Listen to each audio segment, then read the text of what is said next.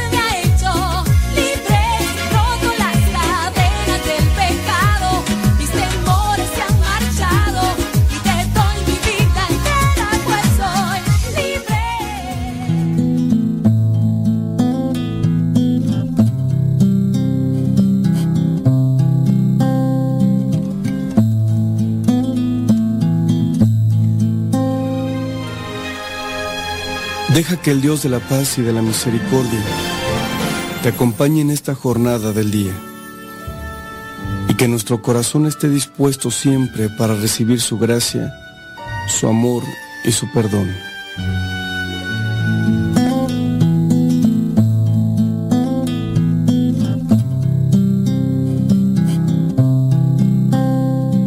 Los mandamientos del Señor alegran el corazón.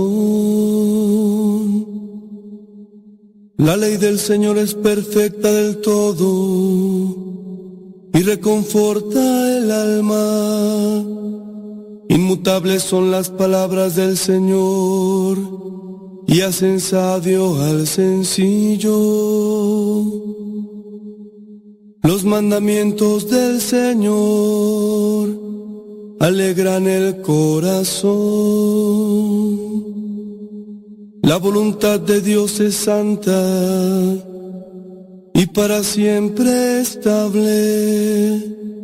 Los mandamientos del Señor son verdaderos y enteramente justos.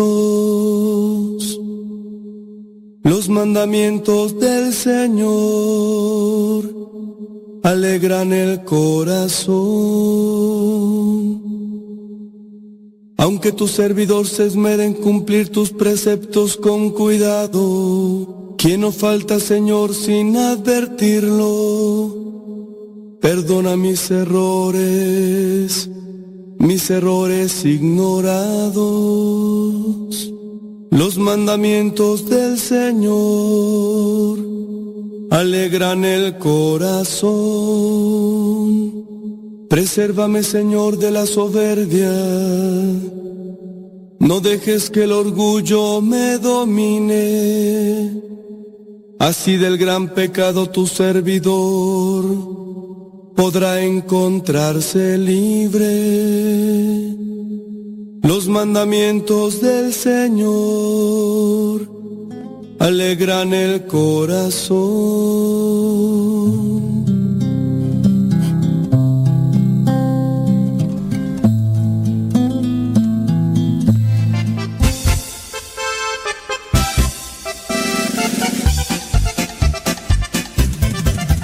Buenos días, Señor Jesús. Muchas gracias por darnos luz. Día lo que hagamos sea solo para ti. Buenos días, Señor Jesús. Buenos días, Señor Jesús. Muchas gracias por darnos luz. Que este día lo que hagamos sea solo para ti. Buenos días, Señor Jesús. La noche ha pasado, la tempestad se fue. Muy débil y cansado esperando amanecer pero al abrir mis ojos un rayo puedo ver, el sol brilla en el cielo, su luz ya puedo ver. Buenos días, Señor Jesús, muchas gracias por darnos luz. Que este día lo que hagamos sea solo para ti. Buenos días, Señor Jesús.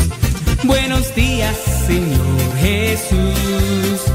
Muchas gracias por darnos luz. Este día lo que hagamos sea solo para ti. Buenos días, Señor Jesús. Los pajarillos cantan, elevan su canción. También las palomitas ensalzan al Señor. La flor, la mariposa exhibe su color. Del fondo de mi alma yo canto esta canción. Buenos días, Señor Jesús. Muchas gracias por darnos luz. Que este día lo que hagamos sea solo para ti.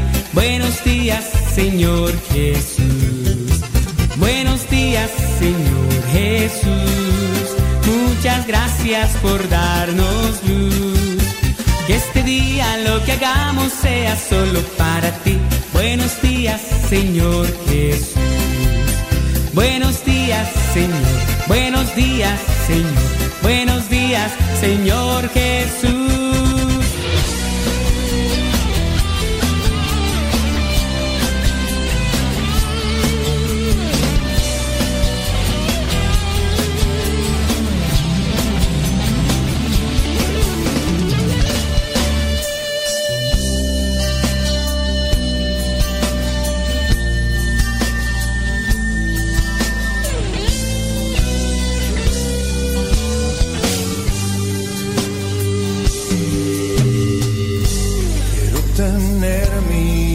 Brazos altos y decirte que tu amor es tan inmenso como el cielo azul. Eres tan bueno, Padre Santo, y eterna tu bondad, tu bendición estará por siempre en mi corazón.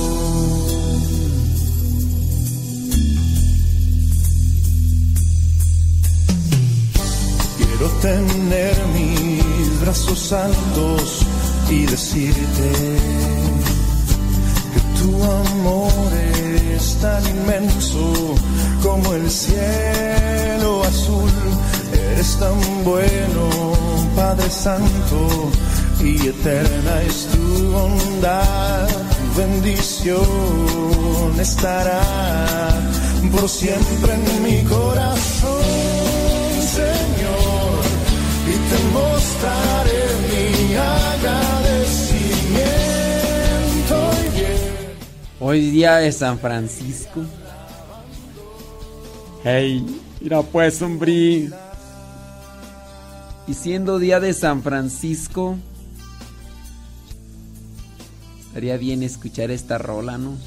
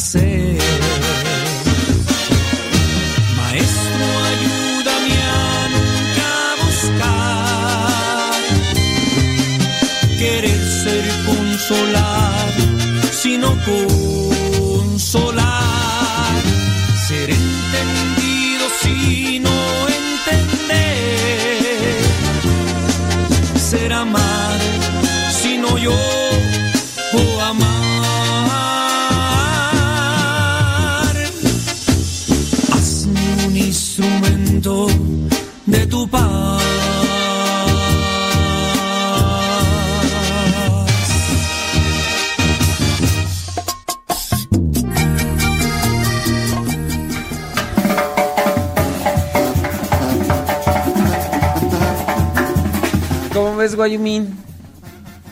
¿Te late esa rola o no te late? ¡Guayumín! ¡Guayumín! ¡Guayumina!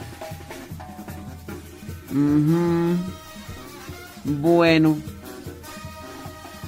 ¿Cómo ves si le regalamos esa canción? Vamos a regalarla una vez. La vamos a poner. La vamos a poner en. En el Telegram.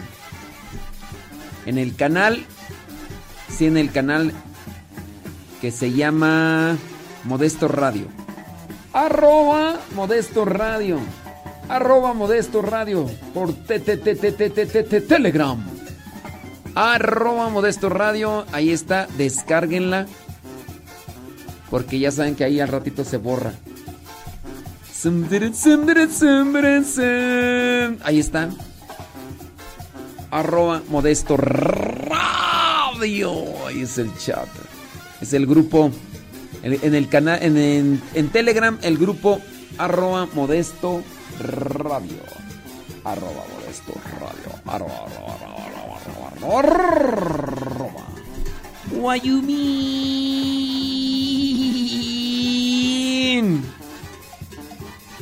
Eh, ¿Qué nos quiere decir la verdad? Dice que qué. Dice Betty García que qué quiere decir la frase del Evangelio. Ah, pues tienes que escuchar la explicación del Evangelio que hice. Sí. Si Betty García escucha el, Evangelio. Y aquí ya casi no se los pongo porque he de suponer, y a lo mejor supongo mal, ¿verdad? Que que ustedes eh, ya escucharon el Evangelio e, Esa es mi suposición, Dios mío. Esa es mi suposición. Ese es mi supositorio.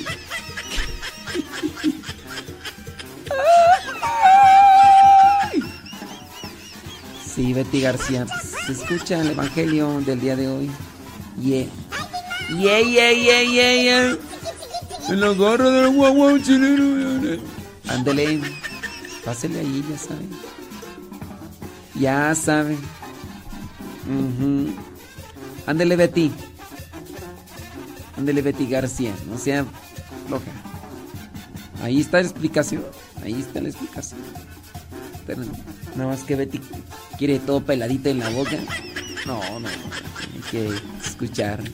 Ay, no, yo no voy a escuchar 14 eh, minutos del Evangelio. Mírenmelo en 30 segundos. No, no, no. Ah. No, Betty. No, Betty García. Escúchalo. Ay, no, Dios mío, voy a perder ahí el tiempo. No, no, no. Ay, no, no, no.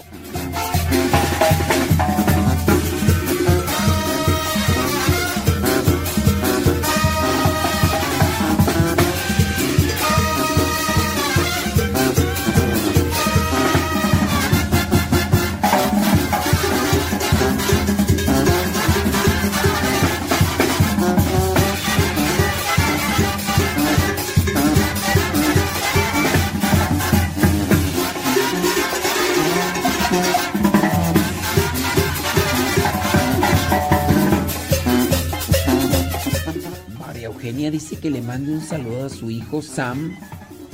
María Eugenia, ¿tienes hijos? ¡Oh! ¡Cielos! ¡Oh! ¡Cielos! Se llama Sam. ¡Oh! ¿En serio, María Eugenia? ¿Tienes hijos? ¿María Eugenia? ¡María Eugenia!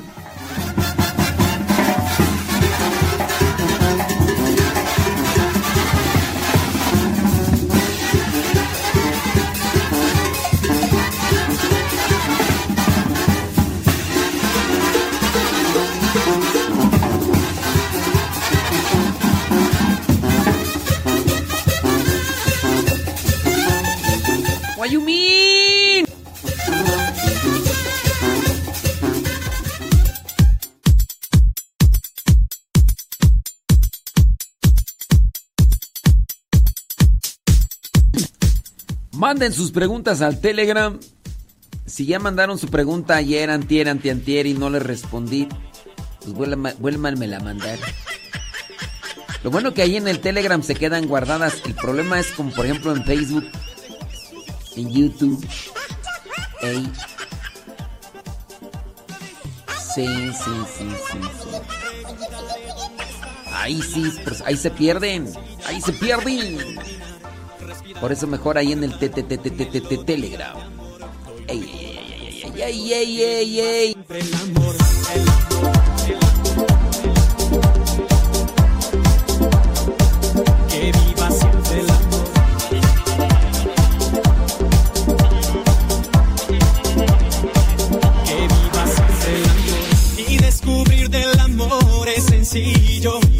Lo puedes ver en la sonrisa de un niño. También lo puedes observar allá afuera. Cuando ayudas de cierta manera. Cuando estoy enamorado me siento bien. Le sonrío al que conozco y si no también. Busco siempre la manera de expresar. Con hechos y palabras de demostrar. Cuando estoy enamorado me siento bien. Le sonrío al que conozco y si no también. Busco siempre la manera de expresar. Con hechos y palabras de demostrar. Miraré al cielo y preguntaré dónde sencilla. Pues puedo caminar, respirar y cantar. Melodía de amor. Doy lo mejor, lo superior. Que viva siempre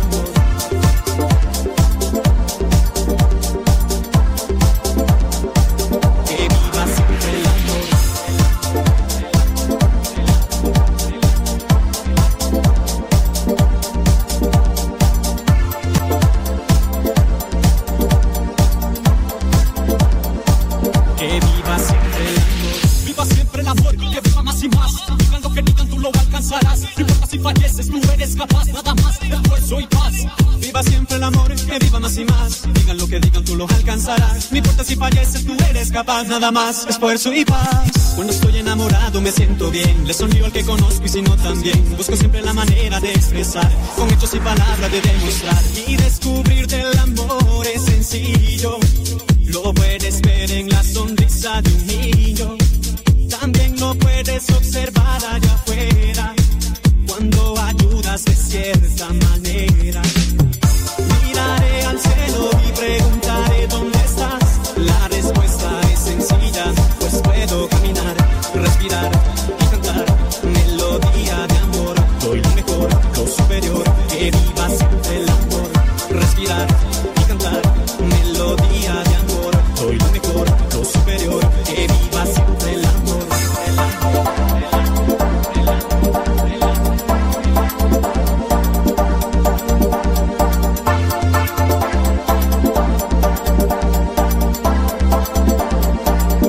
Viva siempre el amor.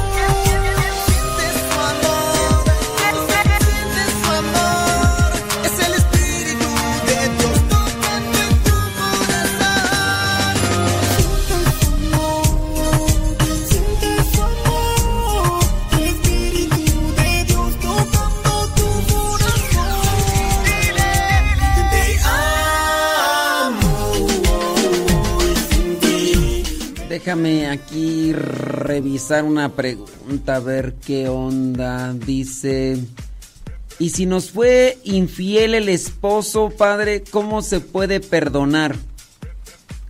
¿Qué, qué es perdonar? ¿Qué es perdonar?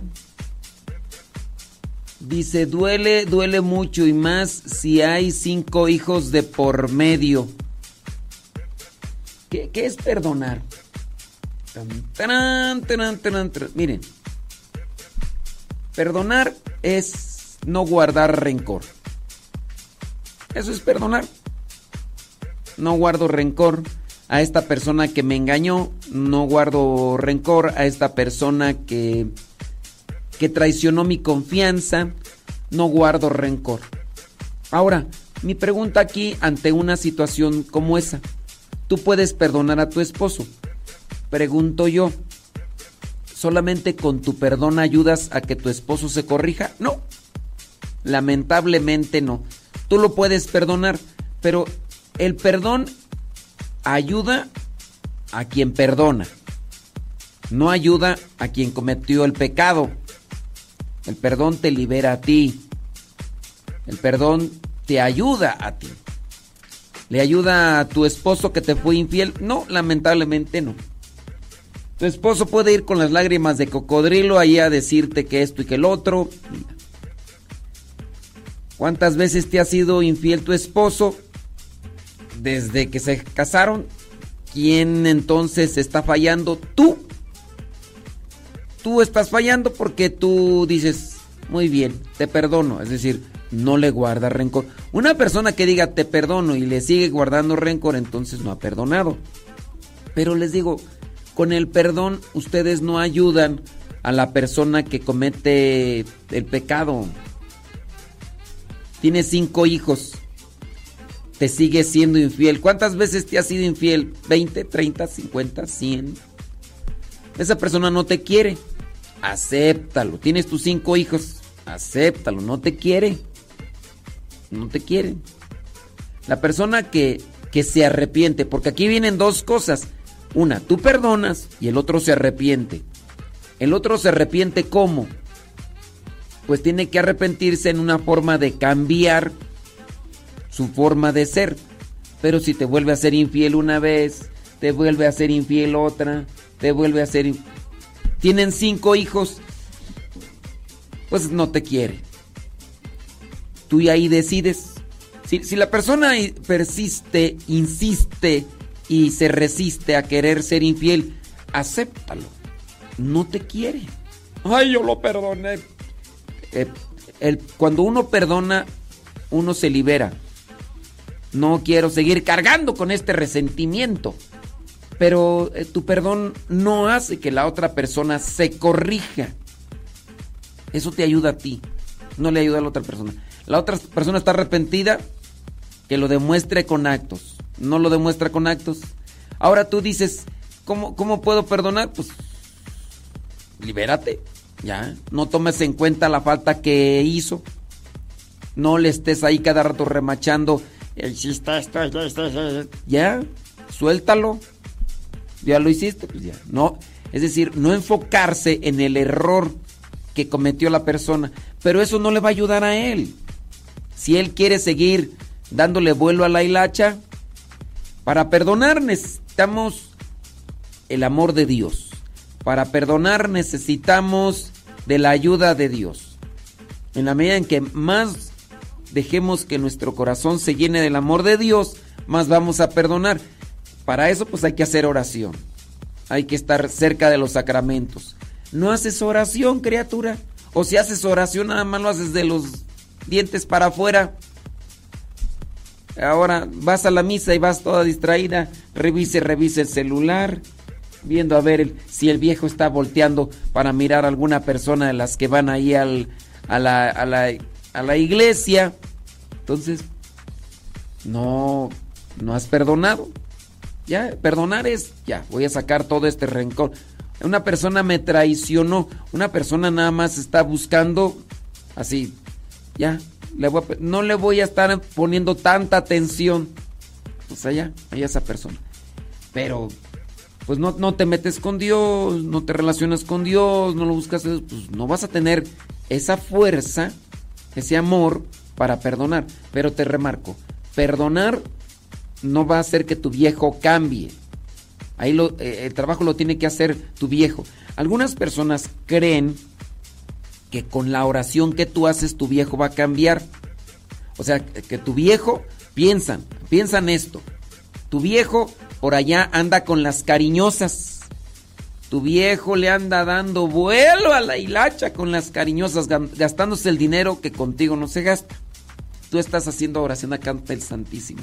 Y tú piensas, Dios va a llegar, va a tocar su corazón y de repente le va a decir a las cariñosas, aléjense de mí, pecadoras, aléjense, mi hijas del diablo, porque amo a mi esposa.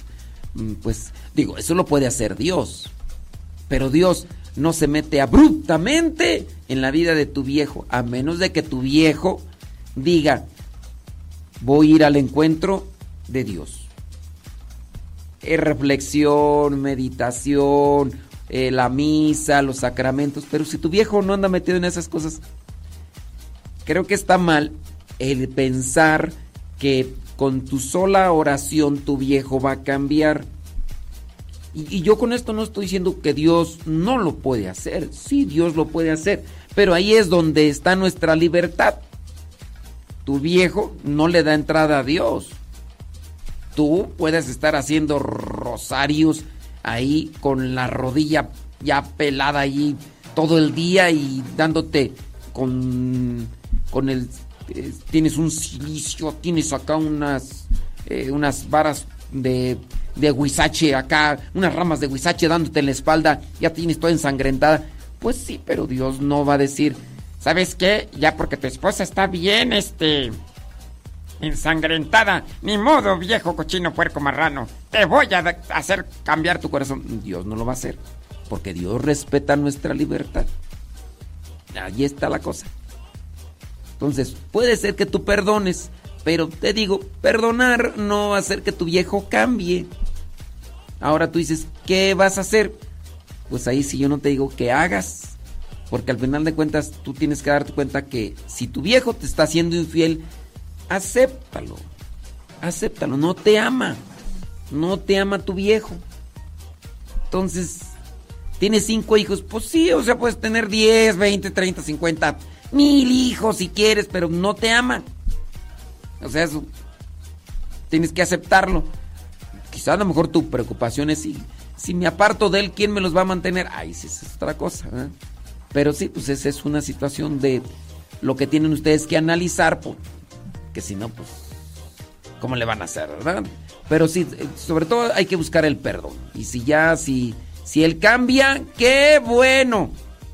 Sí, no te digo que, no deje, que, que, que dejes de hacer oración, no. Sigue haciendo oración, sobre todo para que tú puedas perdonar. Y en el perdonar tú te liberas, puedes pensar mejor las cosas, puedes tomar mejores decisiones.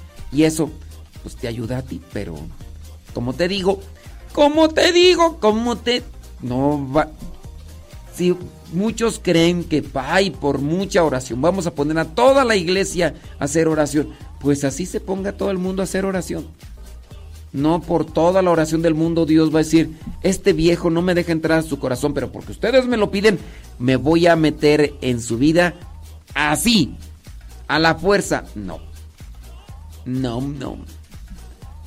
Pero busca, busca, busca el perdón de Dios y, y reconcíliate con Dios. Ya otra cosa es con tu viejo.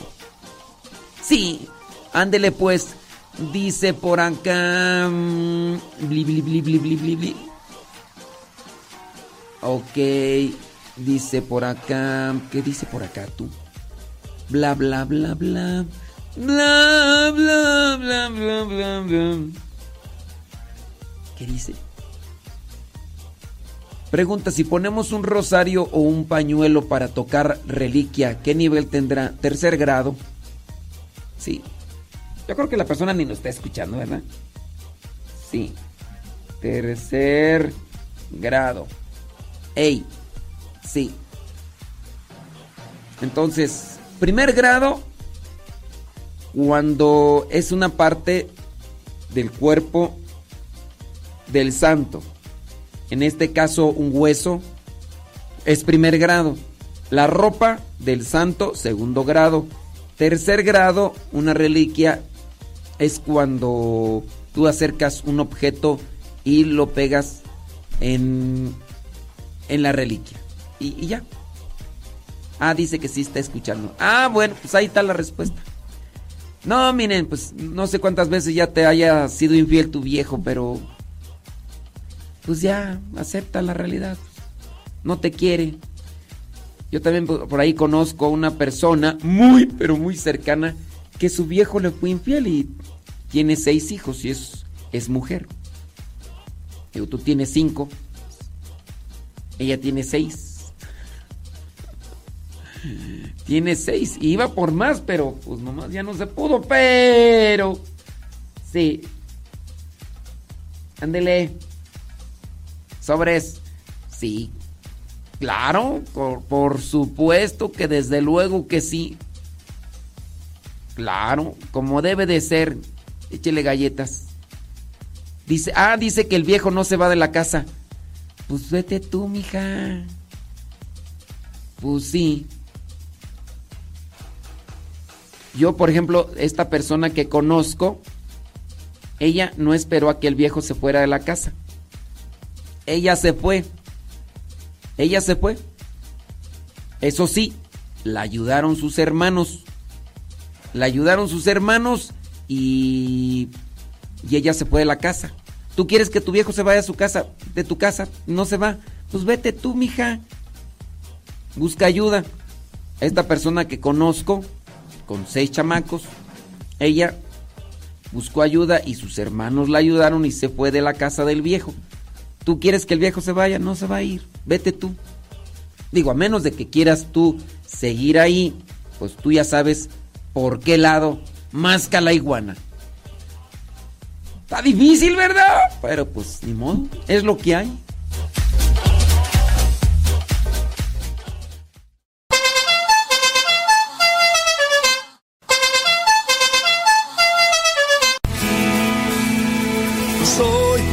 De los buenos, de una estirpe de guerreros, de la gente del Señor. Y lucho por ganarme un día el cielo, máscara cabellera, por ganarme su perdón. Y lucho, lucho, ay como lucho. Y tanto lucho que ahora me dicen el luchador. Y lucho, lucho, ay como lucho. Y tanto lucho que ahora me dicen el luchador, el luchador.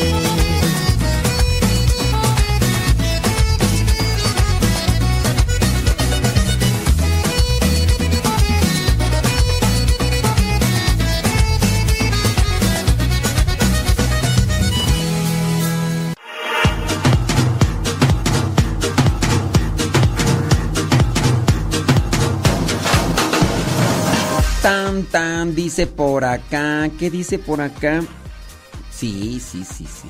Dice, pregunta. Mm, ¿Qué puedo hacer con la ropa de bautizo de mis hijos? No se dice bautizo, se dice bautismo. Se dice bautismo, no bautizo. Bautizo es la acción. Y bautismo. No sé si es bueno tirarlos. Aún los conservo después de muchos años ¿Puede leer mi otra pregunta? ¿Cuál otra pregunta? Sí, porque no sé cuál otra pregunta me estás haciendo. Mándanos tu pregunta. Acabo no decimos tu nombre, pues. ¿Qué pueden hacer con la ropa de bautismo? No es bautizo, es bautismo. Mm, pues no sé cuánta, cuánta tengan. Miren, en ocasiones ropa que que ya no se usa se puede utilizar para diferentes cosas, ¿no? A lo mejor si tienes una imagen de niño Jesús, a lo mejor es ponérsela. Ciertamente no es conveniente tirarla. En dado caso, esperando que no se perjudique, que quemarla, si tú no es un pecado quemar la ropa de bautismo, no. Del bautismo, no, no es pecado. En los tiempos cuando Juan bautizaba, los bautizados tenían padrinos. No. Porque no eran bautismos como los que nosotros tenemos ahora. Sí. Si, si tú si tú piensas que, el bautismo de Juan el Bautista es igual que el bautismo de ahora, yo sí te recomendaría que trates de tomar cursos de Biblia. Es que ya están grandes los pastores, criatura. Sí. Entonces, imagínate que todavía sigas tú, porque tú no eres un, un adolescente, tú no eres un niño así de catecismo. Ya están grandes los pastores. Entonces por eso es conveniente ir a los retiros y, todo lo demás, pero no, no es, no es, no es el mismo bautismo. Y todo esto, por eso también es bien importante ir a las pláticas prebautismales. Hay gente que no quiere que se va a bautizar al niño, van a bautizar al niño, que primera comunión y les piden pláticas presacramentales, papás y padrinos, y mucha gente pone el grito en el cielo. Ahí están las consecuencias. Confundir el bautismo de Juan el Bautista con el de ahora no es lo mismo. Para eso son las pláticas presacramentales. Pláticas de bautismo, pláticas de confirmación, pláticas de primera comunión. Pero ustedes dicen, ay no, Dios mío, yo, yo no, yo voy a ir ahí donde me dan una plática. Voy a ir allá a la basílica, ahí donde una plática de 15 minutos y ya me dan el sacramento del bautismo. Pues Sí, sí, sí. Sí, ojalá, ojalá te dispongas para para poder ir a cursos. Tú cuando escuches que van a haber retiros, trata de ir. Trata. Nosotros mismos hemos compartido ya pláticas extensas sobre eso. Ojalá nos escuches más seguido para que no tengas esa confusión. Porque sí, Sí, sí. Ándele. Pero sí, no, no es lo mismo. Aunque sí había en cierto modo. ¿qué es, ¿Quiénes son los padrinos? Los padrinos en el sacramento son los que acompañan, los que ayudan. Esa es la función de un padrino. Acompañar, ayudar. Y en el caso de los que de los que aparecen en la Biblia, por ejemplo, San Pablo, ahí viene Ananías Ananías es aquel hombre que ayudó a San Pablo, que incluso hasta lo bautizó. En cierto modo, pues él vendría a ser como su padrino, su acompañante. Estuvo ahí tres días ahí en ayuno, en oración y todos los que ayudan para que los demás puedan acercarse vendrían a ser los acompañantes en el sacramento. Pero si el, el bautismo de Juan el Bautista, nada que ver con el bautismo que nosotros tenemos. ¿eh? Eso sí te lo digo desde ahorita. Que si me, me pides una explicación más extensa, pues ya ahí tendríamos que primero tener un encuentro contigo decir, a ver, ¿qué es lo que sabes tú del bautismo? Y vamos a comenzar desde de lo que no conozcas para que... Sí, ándale pues, eh, aprovecha y ojalá y puedas acercarte por ahí a tomar cursos de catequesis, de Biblia, para que salgas de estas situaciones difíciles. Ándele pues. Déjame ver por acá. Hace otra pregunta. ¿Qué dice? Bla, bla, bla, bla, bla, bla. Por acá, ¿qué dice? Pregunta. Eh, cuando suena la campanita dentro de la misa nos tenemos que signar, ¿no? ¿Cuántas veces se tiene que signar en misa? Signar Signarse es solamente antes del Evangelio. Signarse es una pequeña cruz en la frente, otra en los labios y otra en el corazón. Eso es antes, antes de, de la proclamación del Evangelio. Y solamente es esa y ya. Persignarse es otra cosa. Pero como no me preguntaste de persignarse, pues signarse es solamente antes del Evangelio. ¿Y esto para qué? Pues es una forma de, de oración. Purifica mis pensamientos, purifica mis labios, purifica mi corazón para que pueda escuchar atentamente tu santa palabra. Y listo. Así de sencillito como la ves desde ahí. Y desantiguarse, ya lo hemos repetido muchas veces. Santiguarse o persignarse, que es lo mismo. Eh, en este caso solamente es al inicio de la misa y al final, en la bendición. Sí, hay personas que, pues no sé de dónde traerán tradiciones de santiguarse en el gloria. ¿Qué es eso? O se santiguan cuando reciben la comunión. ¿Qué es eso? Eh, se reza el gloria y ahí están santiguándose van a recibir la comunión y están santiguándose. Eso es erróneo. Eso es eso no es correcto. No se debe de hacer. ¿Qué es lo que se debe hacer? Pues nada. Se dice gloria al Padre, se inclina un poquito ya y recibir la comunión ya, ir a platicar con Dios y, y listo. Y ahí se acaba todo, ¿ok? Ándele. Déjame ver por acá qué otra pregunta tiene. Dice, eh, cuando suenan las bla, bla, bla, bla, bla. Ok, ahí está la, ahí está la respuesta. Dice... Por acá donde hay más preguntas, hombre. Lo siento, padre, pero tengo aproximadamente cinco meses escuchándolo. Ah, muy bien.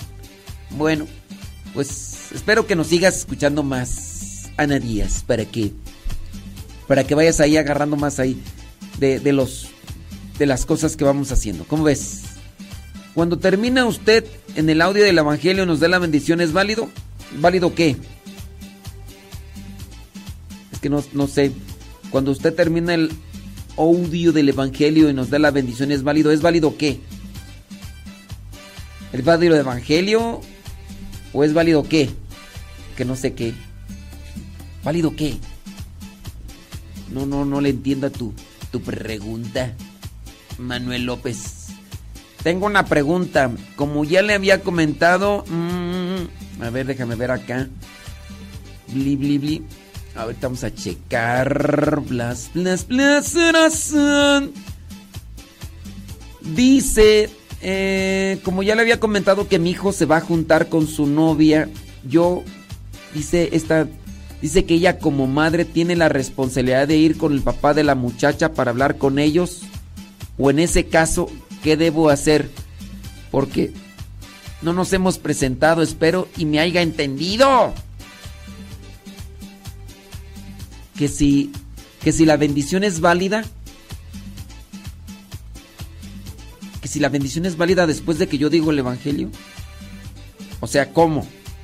Cuando yo proclamo el Evangelio que si mi bendición es válida, pues yo soy sacerdote, instituido por la Santa Madre Iglesia. Si no fuera sacerdote instituido, mis bendiciones no serían válidas. Pero tienes duda de que tienes duda de que yo sea un sacerdote instituido. Si quieres te muestro un video que tengo. También te muestro mi licencia eclesiástica. Te muestro mm, qué más eh, te, muestro también mi credencial del instituto para que te des cuenta que estoy yo en, en, este, mis plenas facultades y que estoy, está ahí también este, eh, ¿sí?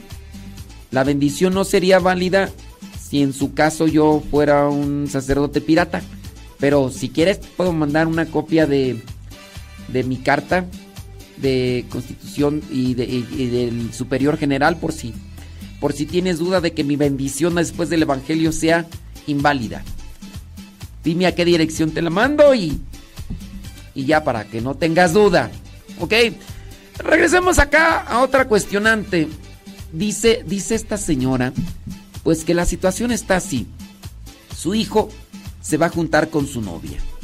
Entonces la señora tiene una duda dice que si tiene que ir a hablar ella con los papás, con los papás de de la muchacha.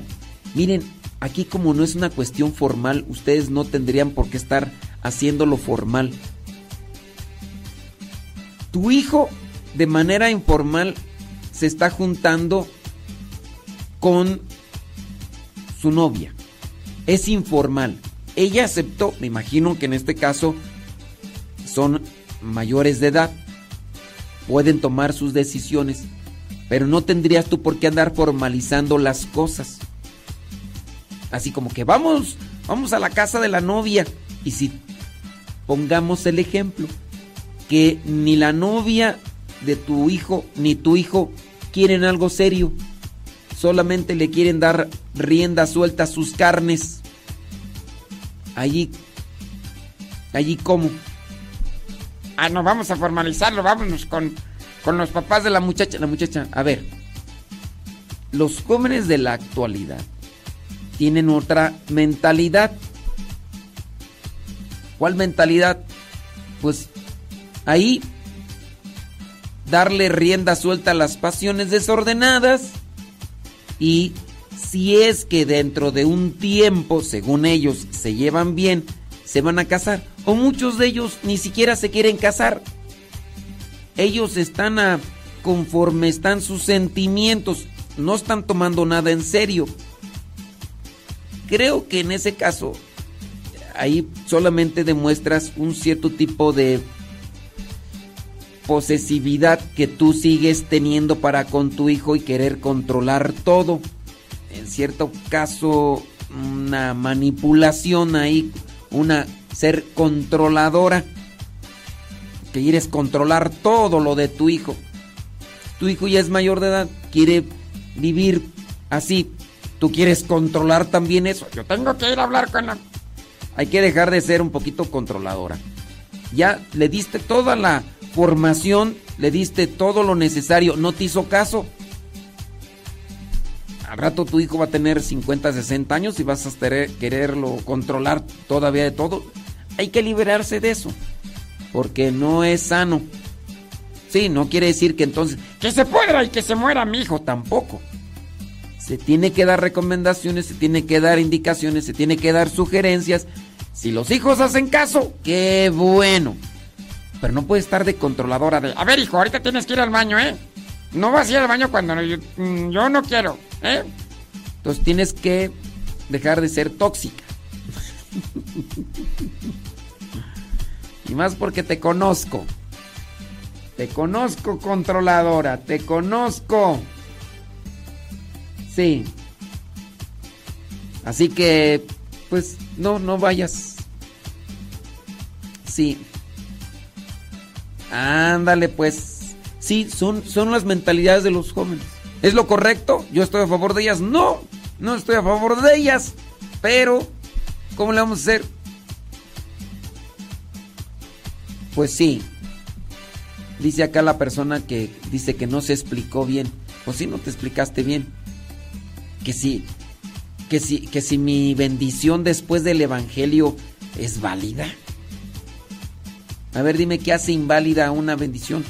Pues en el caso solamente que, la, que la dé uno que no es ministro ordenado. Eso es lo que la hace inválida. Ahí, es, ahí se hace inválida la bendición. Yo soy un ministro que, que está dentro de la regla y entonces es válida. ¿Cuál sería el cuál sería la situación? Anden. Bueno, sí está complicado esto de los hijos, ¿verdad? Con relación a con relación a estas, estas formas de ver la vida de los muchachos. ¿Es bueno? No, no es bueno. Pero ustedes tienen que ponerse al tiro. Pero sí, ya. Dice, dice acá una señora, dice, ay, que, que suegra metiche. Pues fíjate que hasta eso ni es suegra. Porque no tienen un compromiso. Ellos ven un noviazgo al tener intimidad para ellos es noviazgo. Es más, pueden tener hijos y todavía le van a seguir llamando noviazgo. Porque son las mentalidades que se vienen estructurando ahora. Y para que eso no sucede, ustedes deben de formar muy bien en los principios y valores a sus hijos para que tomen un buen rumbo, una buena dirección. Pero pues, ¿qué vamos a hacer? Si, si tú no traes nada en el morral, ¿qué les vas a dar? Ya hasta cuando ya creces y ya andas media cascabeleada, ya cascabeleado, ya aprendes algo, pero pues ya se te fue el tren, ya se te fue el tiempo. Y ándele pues, sobres, ande, no, pues ustedes ya saben cómo soy yo, ya saben cómo respondo, así que acomoden y ni modo, dijo Lupe.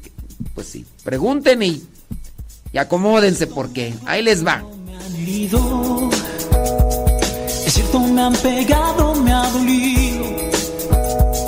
Es cierto, me ha costado que ni pueda confiar. Creer que he nacido para triunfar.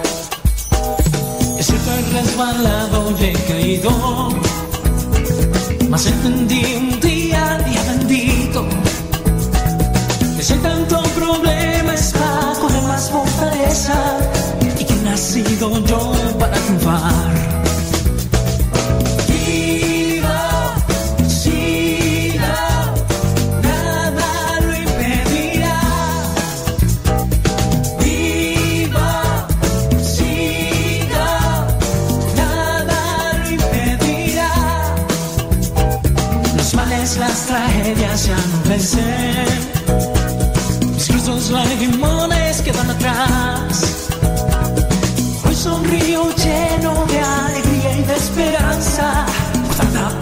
que pueda llegar.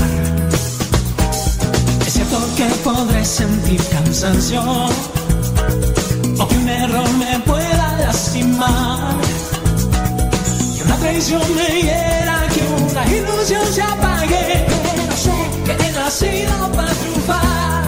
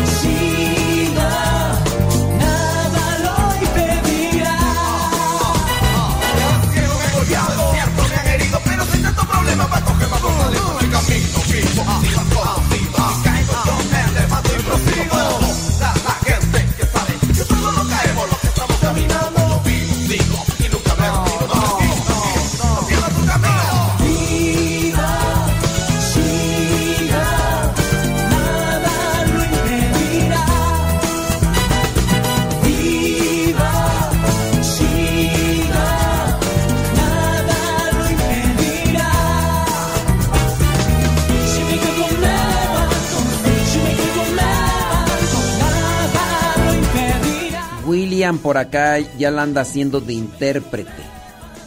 William, ¿qué dice William? Dice, yo creo que eso es lo que quiere saber. El Señor está preguntando si la bendición es válida. Quiere decir si es válida que nos llegue a nosotros así por el teléfono. Eh, William, William, yo te preguntaría, ¿la bendición llega solamente por un medio? Como para descartar que la bendición te llegue por el teléfono. Solamente es un medio válido, así no sé, por telégrafo, por carta. ¿Qué, es la bendición? Yo creo que ahí a ustedes les hace falta igual tener en cuenta qué, es la, la bendición. Porque si ustedes piensan que la bendición es como un sacramento, no sé, por ejemplo, la confesión. La confesión no es válida por el teléfono, pero estamos hablando de un sacramento. Tú confundes, William P., tú confundes la, la bendición con un sacramento. La persona que hizo la pregunta, ¿confunde la, la bendición con un sacramento? ¿O creen que es lo mismo? Díganme si ustedes creen que es lo mismo para sacarlos de esa duda. Si no creen que es lo mismo, ¿por qué la confunden o por qué la relacionan? William P. La confesión no se puede dar ni por teléfono ni por videollamada, tiene que ser en persona, directamente. No, no se puede dar por teléfono, puede dar por videollamada, no se puede por telégrafo, por carta. La comunión, cuando uno recibe la comunión solamente es válida la comunión si uno no puede. Mi pregunta aquí es, ¿ustedes creen que una bendición es igual que, un sacramento, William P. Porque si ustedes piensan eso, entonces este, ahí es donde ustedes están mal y por eso están confundiendo esa. ¿O qué onda, William P? A ver, ya te metiste aquí a ver orar cómo le haces para salir.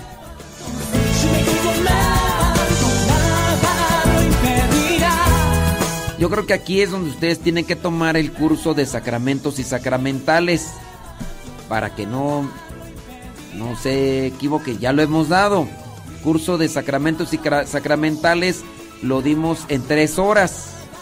No sé si ustedes quieren que ahorita comencemos a dar ese curso, digo, para que para que salgan de esa situación de duda o de confusión. Ustedes dirán, porque si es una cuestión que hay que explicar, William P. ¿Ok? Ustedes me dicen.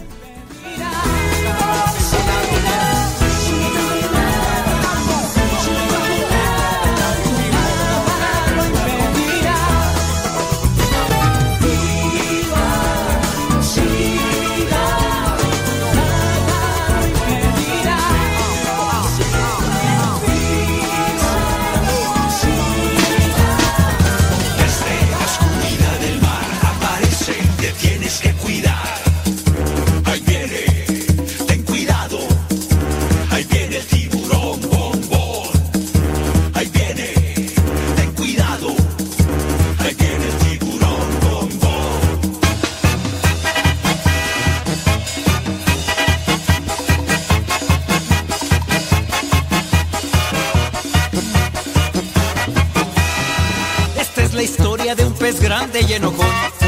De los malvados él quería ser campeón. A los otros peces perseguía sin razón. No lo querían por ser malo y muy grosero. Pesado y muy sangrón. Pero en el fondo de su pobre corazón, él se sentía triste, solo y sin amor. Hasta que un día conoció la luz de Dios su perdón y su alegría, su vida tiburón, bom, bom, bom,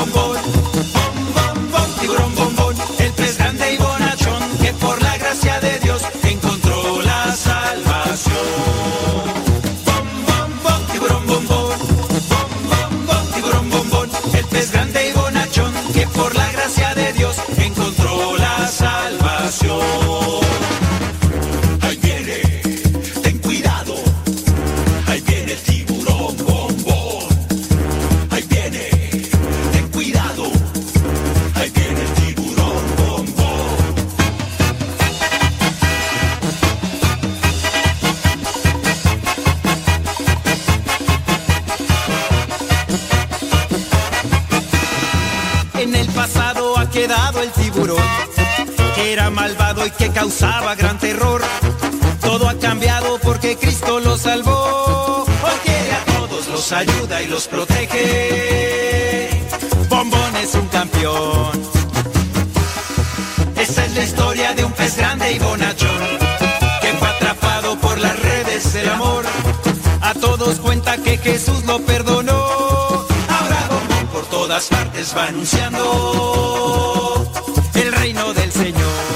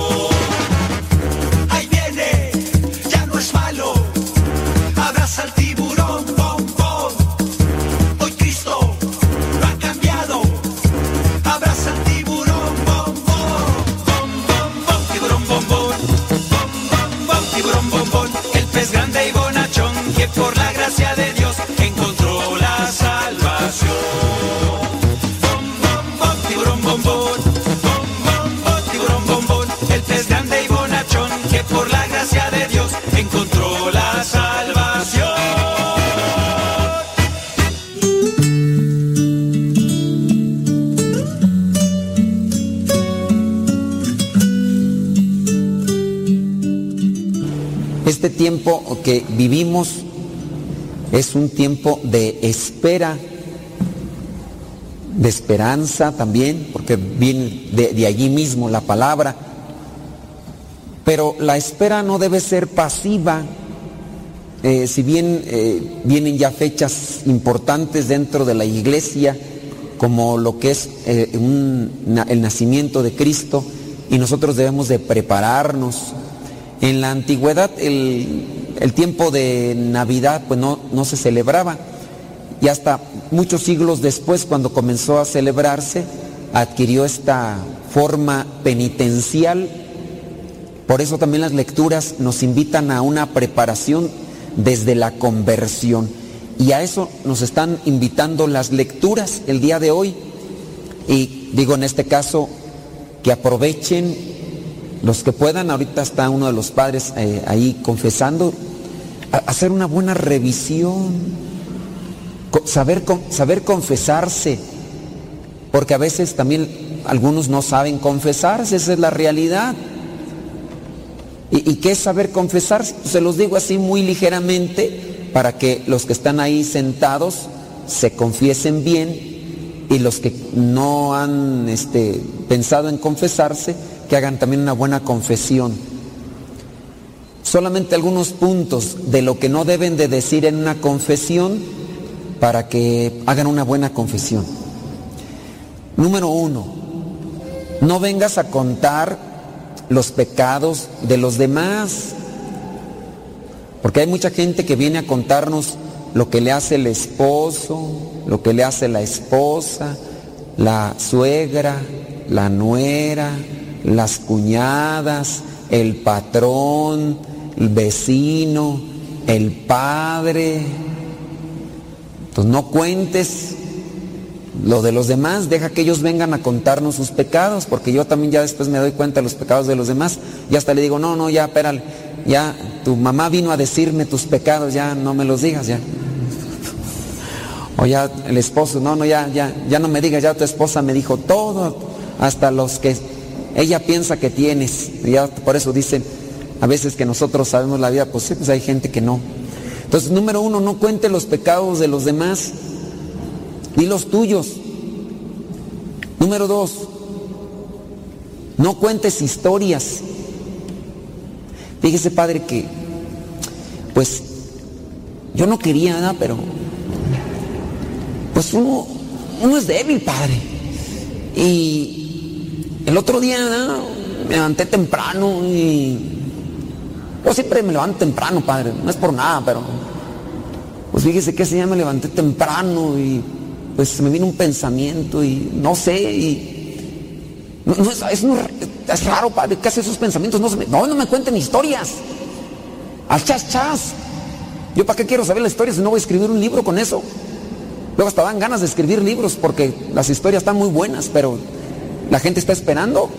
Pues no digan historias. Tres, los sentimientos no son pecado. No, entonces no, no anden ahí. Ay, padre, fíjese que me siento así. Y yo no sé por qué, padre, usted dígame algo, algo. No, que me diga algo de la situación. No, pues me está diciendo que te diga algo, pues ya. Entonces no cuenten sentimientos, criaturas. Si omiten estas tres cosas, por lo menos que podemos decir así, ustedes pueden encaminarse a una conversión. Entonces, para confesarse bien, pues hay que analizar en qué la regué de lo que me di cuenta. Y también poner atención, atención a lo que me digan los demás de, de los pecados, porque si me dicen, es que eres bien envidioso, es que es bien resentido, es que eres bien enojón, es que eres bien impaciente, es que eres bien criticón, es que eres bien, ya ustedes agréguenle, esos apúntenlos si ya vienen dos o tres personas a decírselos, algo habrá, algo habrá. Y también, pues lo que uno se da cuenta, no necesariamente uno tiene que esperar a que la otra persona venga y me diga que soy impaciente. Pues si yo ya me doy cuenta que soy bien impaciente, me desespero, pues ya voy a tratar de controlarme, voy a tratar de serenizarme, voy a tratar...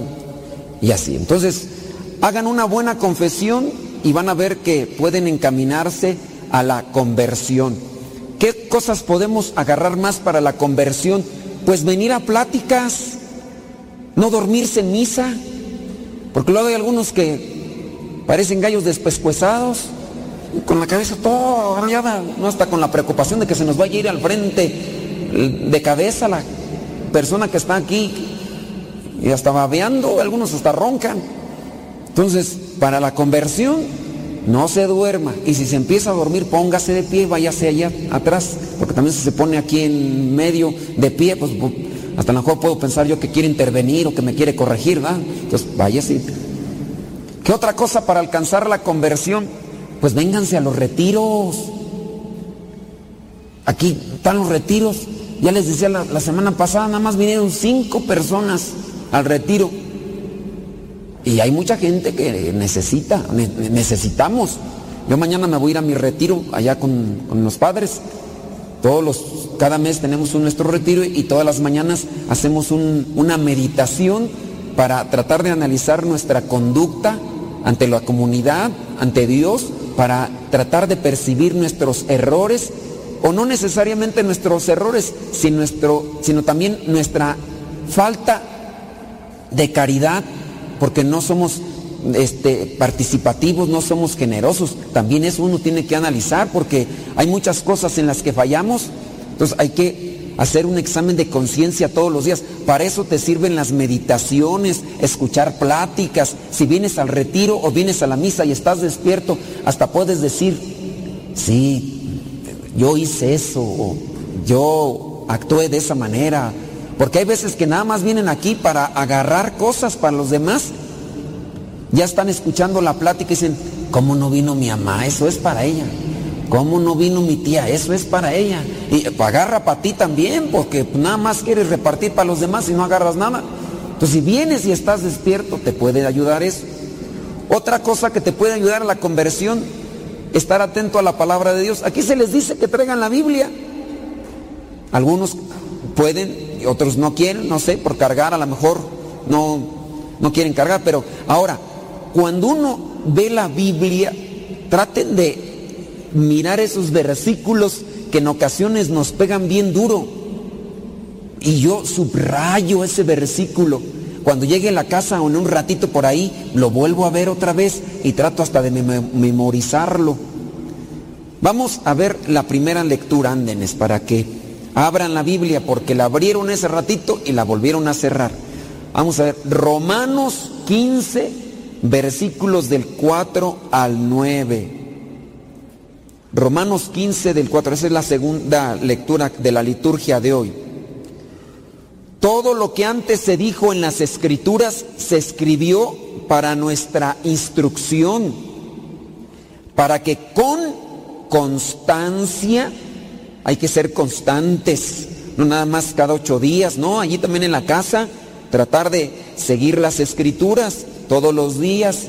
Yo ahí les mando por WhatsApp y por ahí por las redes sociales el Evangelio explicado y luego también una oración todos los días. Ya no pongas el pero de que no, no voy yo a misa, no, te mando el Evangelio y si no les llega me dicen ahorita al final y les digo el número para que se los mandemos. Entonces, con constancia, hay que todos los días ahí escuchar algo, rezar y con el consuelo que de ellas recibimos tengamos esperanza. Que andamos atribulados, que andamos medios tristes, que andamos con preocupación, la palabra de Dios muchas veces nos puede dar esa esperanza que necesitamos, pero no la abrimos. Andamos con una tristeza, una soledad, yo entiendo, hay ocasiones eh, o hay casos en la vida que se nos adelantó fulanita o fulanito de tal, ya colgó los tenis, ando triste, ando que, ay, traigo un vacío. Y hay gente que se la carga con este dolor y sufrimiento años, años. Yo de repente veo, dicen, a 18, a 20 años de tu partida, todavía me duele. Yo digo, pues cierra ya la herida, pues vivir mucho tiempo. Y no es que cerrar la herida no quiere decir que no le quieras a esa persona, pero ya también uno tiene que tener esperanza y seguir. Porque a veces uno ve ahí en los Facebook ahí, porque también uno es chismoso, ¿verdad? Uno se mete ahí a ver a los feos, a ver qué comieron, a ver dónde andan y todo. Hay muchos de ustedes que publican ahí esas cosas. Entonces, hay uno a veces ve, ay, Es como si fuera ayer que partiste. Desde el día que te fuiste no ha sido igual. Hace 30 años que te fuiste. Y dije, ay, pero pues qué necesidad. Pues hombre, pues ya, cierren la herida, ya. Hay que cubrirse con la palabra para tener esperanza y vigor. Bueno, ya lloré, ya me sentí triste, te me adelantaste, pero aquí le voy a echar galleta para que eh, eh, hacer feliz y cumplir con la voluntad de Dios y que Dios me conceda poder estar allá ante su presencia y reunirnos todos. Eso así que, que se vea así con, con, ánimo, con actitud. No, que andan todos colgándose el pico y ya después de 15, 20, 30 años digo, pues, como dijo aquel, pero qué necesidad, para qué tanto problema, pues. Hay que agarrar la palabra de Dios. Yo del tiempo que tengo como misionero me doy cuenta que la palabra de Dios, hay pasajes bíblicos que en ocasiones marcan la vida de una persona y viene a ser la forma en la que le transforma. La palabra, tú ves ese pasaje bíblico, te pegó, lo vuelves a ver, te vuelve a sacudir y ese pasaje te está llevando a, a lo que vendría a ser un cambio de pensamiento. Porque hay personas que también lo quieren como dicen allá en mi rancho, peladito y en la boca. Quieres el desayuno a pie de cama y lo que te gusta, porque si no te gusta lo que te llevo, eh, me lo rechazas. Y hay gente que quiere las cosas así. Hay gente que le pide la, la conversión a Dios. Ay Señor, que se me quite lo corajudo. Pero yo no hago nada porque se me quite lo corajudo. De repente ya me empieza a enmuinar esta situación que haces. A ver, Señor, siento este coraje. Yo creo que todavía no me lo quitas. Pues ni modo, voy a desahogarme. Ábranla y sácatelas. Y ahí vas con tus palabrotas, con tus ahí impulsos. No, amárrate el hocico. Pues, ¿o qué no puedes eso para irte a amarrar yo? Un trancazo ahí, para que se le quite, te lo te volteo el hocico, decía mamá. ¿Te calmas o te volteo el hocico? Y no, pues por las buenas sí. Ah, por las buenas sí. Pues uno tiene voluntad. Ya si ustedes no, o si nosotros no tenemos voluntad sobre esos impulsos que nosotros de repente así empezamos a sentir, miren, nos volvemos como caballos desbocados. Pero uno tiene que controlar algo. Ah, no, yo, quiero que Dios, eh, es más, que me hagan y me digan lo que sea y yo no sentir nada. No, pues muérete. Pues, ¿cómo? Pues, o sea, no quieres sentir nada. No, es que, que me mienten la madre y yo no sentir nada. Gracias, gracias. No, pues, ¿cómo? El día que me ofendan a mí, pues me voy a enojar. Ni modo Señor, este, no quiero ya tener estos arrebatamientos de enojo, de coraje, porque no me controlo. Pues contrólate. Y ahí es donde uno tiene que trabajar. Pero pues, para eso hay que ser constantes en el cambio de pensamiento. Por eso aquí de lo de la palabra, entonces hay que buscar pasajes de la Biblia. Les decía yo que eh, he encontrado muchas personas que de repente me dicen, Padre, este pasaje a mí me llamó mucho la atención, me sacudió. Desde entonces me lo grabé en la memoria, lo repito así de memoria y es un pasaje que siempre, todos los días, lo remarco. Es uno de mis pasajes predilectos porque me está haciendo un cuestionamiento. Búsquenle también ustedes qué pasaje tienen por ahí de la Sagrada Escritura que les podría llamar. Ahora, que si no tienen, muy posiblemente entonces no abren la Biblia. Y si la abren, no le ponen atención. Y si no le ponen atención, no la subrayan. Subrayen también la Biblia para que ustedes ahí tengan algo que les pueda ayudar. Ya después ahí veamos en el versículo donde tú, el 6. Dice, "Y Dios es quien da constancia y consuelo los ayude a ustedes a vivir en armonía unos con otros, conforme al ejemplo de Cristo." Yo quiero vivir en armonía. ¿Cuántos de ustedes en ocasiones no tendrán por ahí una situación familiar que llegan estas fiestas decembrinas y antes se reunían todos y era la verbena, la alegría, qué bárbaro, jijija, jajaja, y, y, y ya unos ponían una cosa y otra. Ah, pero en su corazón no dejaron entrar la palabra de Dios, dejaron entrar la envidia. Dejaron entrar las murmuraciones. No aclararon los chismes. Dejaron entrar el resentimiento. Dejaron entrar el orgullo. Dejaron entrar la soberbia. Y después esas reuniones de antaño tan bonitas que estaban en tu familia, ahora ya nomás tres gatitos ahí. Ya nomás a veces la mamá y uno que llega y otro que está mandando mensajes, ya nomás, este, ¿quién llegó? No, pues llegó fulano. Ah, no llegó fulano de tal, no, bueno, ahí voy, porque pues, como no está. Algunos de ustedes tendrán esas situaciones, ojalá que las acomoden porque pues no está bien vivir de estos tiempos y andar todavía con el orgullo ahí cargando con la soberbia, con los resentimientos. Digo, a lo mejor las cosas ya no vuelven a ser como antes, pero por lo menos reunirse tratar de convivir, pues es familia. Dice, para que todos juntos a una sola voz alaben a Dios, versículo 6. Y el Padre del Señor y Padre de nuestro Señor Jesucristo. Así pues, acéptense los unos a los otros, como también Cristo los aceptó a ustedes para gloria de Dios. Puedo decirles que Cristo vino a servir a los judíos para cumplir las promesas hechas a nuestros antepasados y demostrar así que Dios es fiel a lo que promete. Es fiel a lo que promete. Vino también para que los no judíos alaben a Dios por su misericordia, según dice la Escritura. La palabra de Dios nos invita a la conversión y convertir es dejar a Dios actuar. Fíjense la primera lectura, la, primera lectura con el profeta Isaías presenta esta analogía donde hay animalitos conviviendo.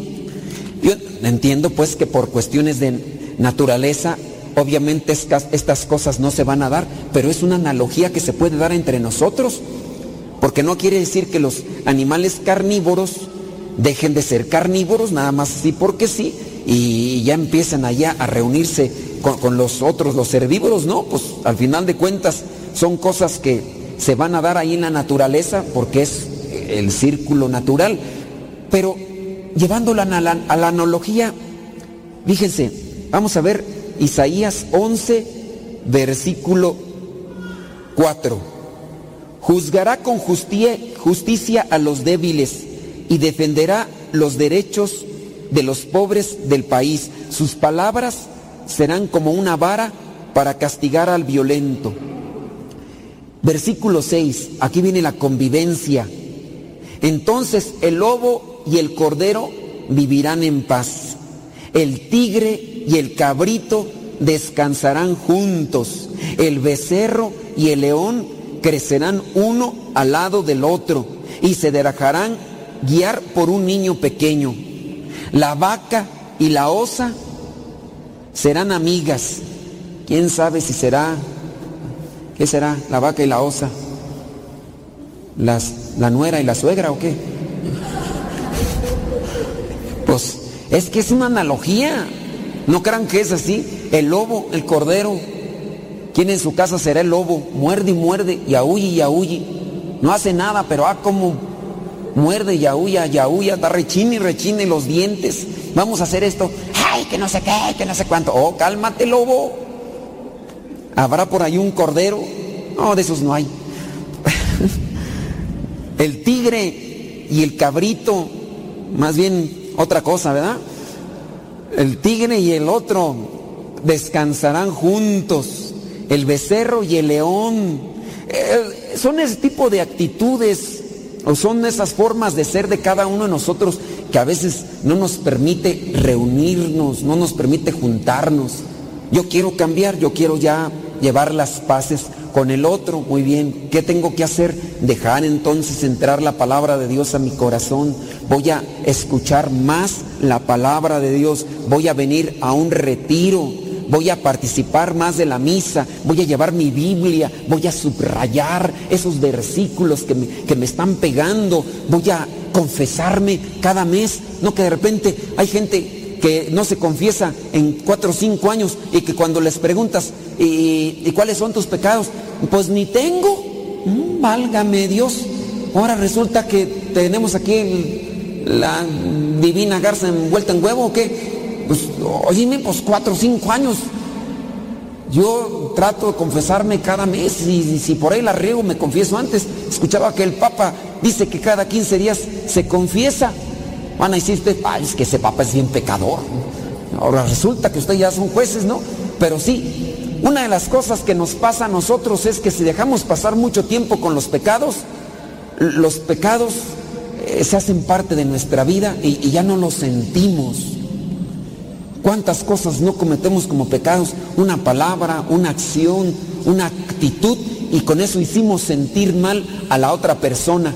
Y sí traigo el cargo de conciencia, pero pasa un día, pasan dos, pasan tres y el cargo de conciencia se va ahí como que adormeciendo. Y ya después, a los 15, 20 días, ya no es igual. ¿Cuántos de ustedes, las mamás, no le pegaron uno de estos chukis? O ya ni les pegan, ¿verdad? Pero antes, me acuerdo yo, mi mamá, que cuando yo hacía del berrinche o hacía mis travesuras, agarraba el, el cable de la plancha y riata con eso y me dejaba ahí todo moreteado. Al otro día la encontraba ahí a la pobre, ahí, déjame ver tus piernitas. Dije, ahora no, va, para que se le quite, que sufra, para que... Déjame ver tus piernitas a ver cómo te cae. Pero es que tú tienes la culpa, es que eres bien travieso. Me vale, yo voy a seguir igual, yo no me voy a cambiar. Pues sí, pero ya después ya se le quitaba y me andaba otra vez correteando con el cable de la plancha, ¿verdad? Pero eh, ustedes pueden también eh, hacer cosas malas y sentir un cargo de conciencia. El problema es que no lo confiesan y después eso se va ahí haciendo masa, se va haciendo ahí parte de, se va haciendo concha, se les va haciendo la, piel o el corazón como la piel de los rinocerontes y de los elefantes, dura. Ya después, por eso la gente hasta dice y hace cosas y ni siente nada. Dicen, pues que no entiendes, cabezón, pues estás haciendo sentir mal a tu esposa, estás haciendo sentir mal a tu mamá, estás haciendo sentir mal a tus hijos. Arrepiéntete, cambia, mozocotudo. Y, y no, no, no entendemos. ¿Por qué? Porque te hemos dejado mucho tiempo ahí juntar nuestros pecados. Pero la palabra de Dios nos puede cambiar y esos problemas que tenemos nos pueden llevar a la convivencia. Ojalá y ustedes busquen más la oración, la palabra, los sacramentos, para que venga la conversión, porque nuestro mundo, nuestra sociedad va a cambiar en la medida en que nos convirtamos a Cristo. La sociedad no va a cambiar por cambiar sistemas o cuestiones políticas. La sociedad y el mundo va a cambiar en la medida en que tú y yo ponemos lo que nos toca. Ya les decía la semana pasada, ahí las madrecitas tienen su cotorrito, tenían, y no entró un... Agárrame la lengua, Señor, agárrame la lengua. No entró uno fulano y hasta se metió hasta la oficina y hasta esta otra parte y agarró la jaula con la cotorrita Lola que nos cantaba la guadalupana silbando y luego nos decía guapos y todo, por eso me gustaba ir con ella. y no vino este, bueno, eh, eh, puedo decir la palabra desgraciado, porque desgraciado es no tener gracia, gracia de Dios. Entonces cuando uno es desgraciado, uno no tiene a Dios y entonces uno hace daño a los demás. Entonces ese fulano entró y agarró la jaula y se la llevó y ahí se fue corriendo, ya no lo alcanzamos. Pues qué es eso, ya meterse hasta robar aquí a, a la casa de Dios. Eso ya es tener un corazón ya duro, insensible, ya les vale, ya no tiene ni temor de Dios. No, pues si así tratan a las cosas de, la casa de Dios, ya me imagino cómo han de tratar allá en su familia. Si alguno de ustedes sabe de esa cotorrita, me avisa, para echarle la policía. Y si no, pues a ver qué pasa, ¿verdad? Pero bueno, vamos a dejar que la palabra de Dios nos vaya cambiando para que haya una convivencia cristiana entre nosotros.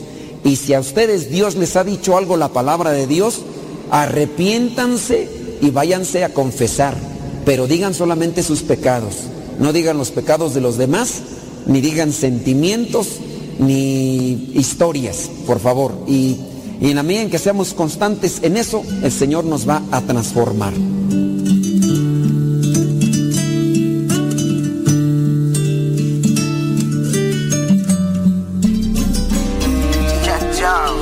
Gracias, Señor.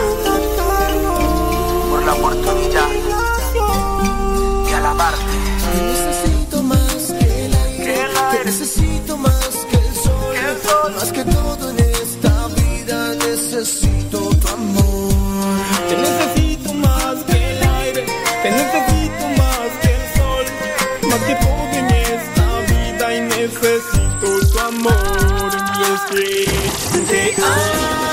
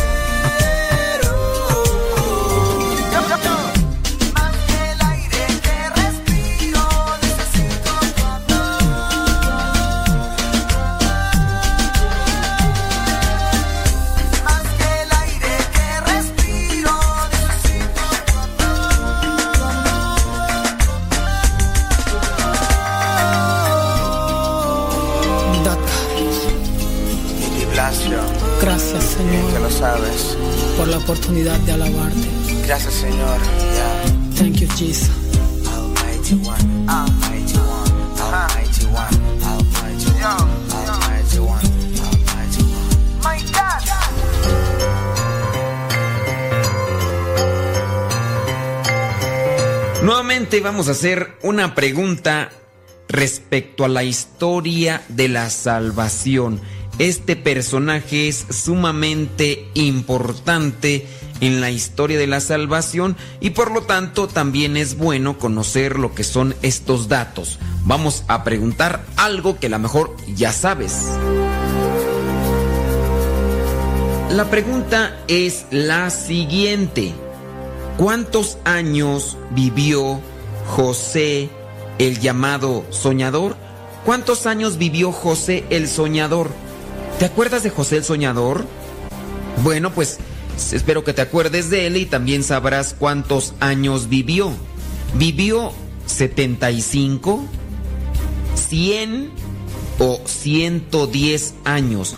¿Cuántos años vivió José, el hijo de Jacob, aquel muchacho que tenía sueños y que se los decía a sus hermanos y sus hermanos se enojaban.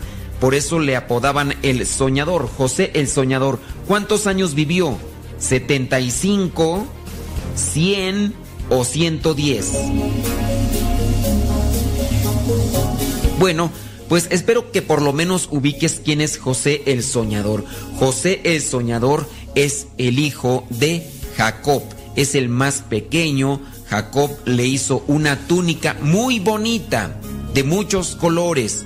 Los hermanos le tenían envidia y querían de alguna manera acabar con él, querían matarlo. Al final desistieron de hacer eso, pero lo vendieron y se fue a Egipto. Egipto, en Egipto ya lo hicieron como el segundo del gobernador y pudo interpretar los sueños. Después toda la familia de Jacob se fue a Egipto y los ayudó en aquellos tiempos de carestía, en aquellos tiempos de hambre. Él es José el Soñador. ¿Cuántos años vivió? ¿75, 100 o 110? Si respondiste 75, bueno, te equivocaste. Si respondiste 100, también te equivocaste. José el Soñador vivió 110 años. 110 años. Y lo podemos encontrar ahí en el libro del Génesis, capítulo 50, versículo 22. José el Soñador fue, digamos que, una de las partes fundamentales para que pudiera sobrevivir lo que es el pueblo de Israel. Recuerda que el pueblo de Israel nace, sale de los hijos de Jacob. Y cuando viene este tiempo de carestía, llegaron a Egipto, donde ya había llegado José el soñador. Es bueno conocer la historia y la salvación para también así tener lo que es un ejemplo de cómo Dios siempre nos ayuda en los momentos de más necesidad.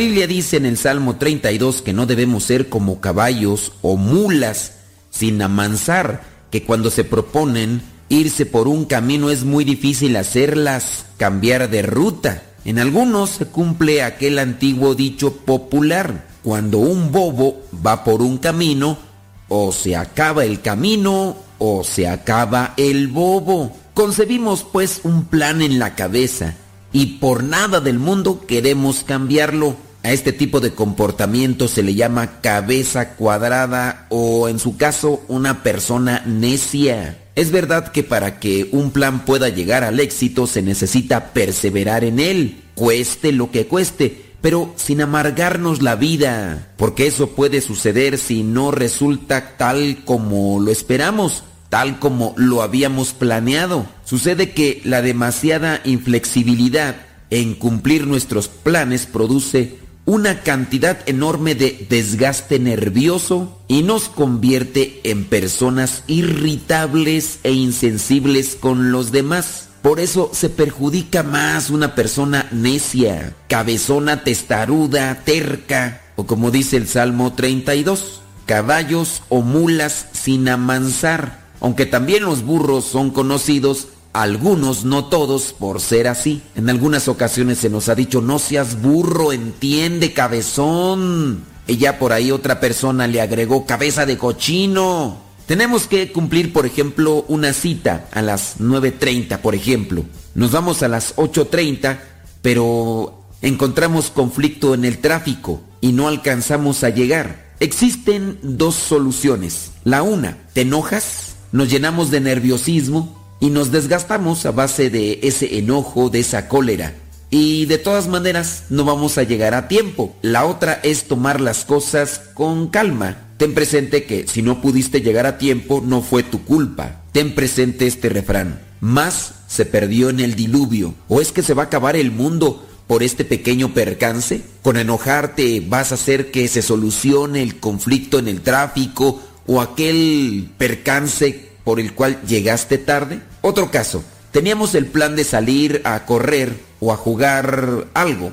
Y en eso empieza a llover y aquello que teníamos planeado, que no era realmente de trascendencia, ya no se puede realizar. Que nos fuimos de paseo y a la mitad del viaje se descompuso el carro, o a lo mejor queríamos acabar rápido un trabajo y se fue la luz, o se trabó la computadora, o a lo mejor hubo un asalto. Existen incontables ejemplos y ocasiones en que nuestros planes cambian de manera repentina, algo que pensábamos que iba a tener otro desenlace pareciera ser que ya no. Alguien, por ejemplo, no hace lo que había dicho que iba a hacer.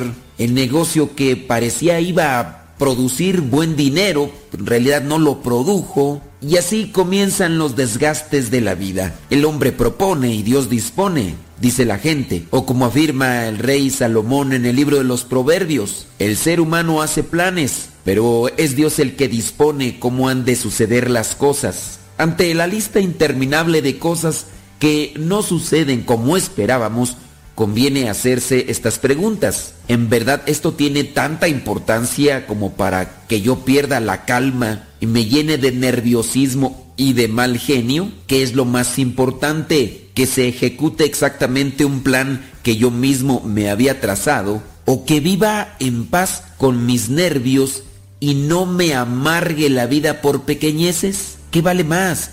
¿Que se cumplan mis planes y se haga lo que yo quiero? ¿O que se cumpla lo que Dios ha permitido? ¿O que yo también pueda encontrar una luz de Dios en medio de esta dificultad? Y que por medio de esta dificultad pueda también yo encontrar algo que me ayude para alcanzar la santidad, en este caso que pueda tener la virtud o trabajar la virtud de la paciencia. Nosotros debemos de sacar el mejor provecho de cualquier situación, incluso de esas situaciones difíciles. Y si por medio de esas situaciones difíciles puedo alcanzar una virtud que me va a servir para la santidad, aunque haya perdido alguna cosa material, debo ser sabio y escoger lo mejor para mí.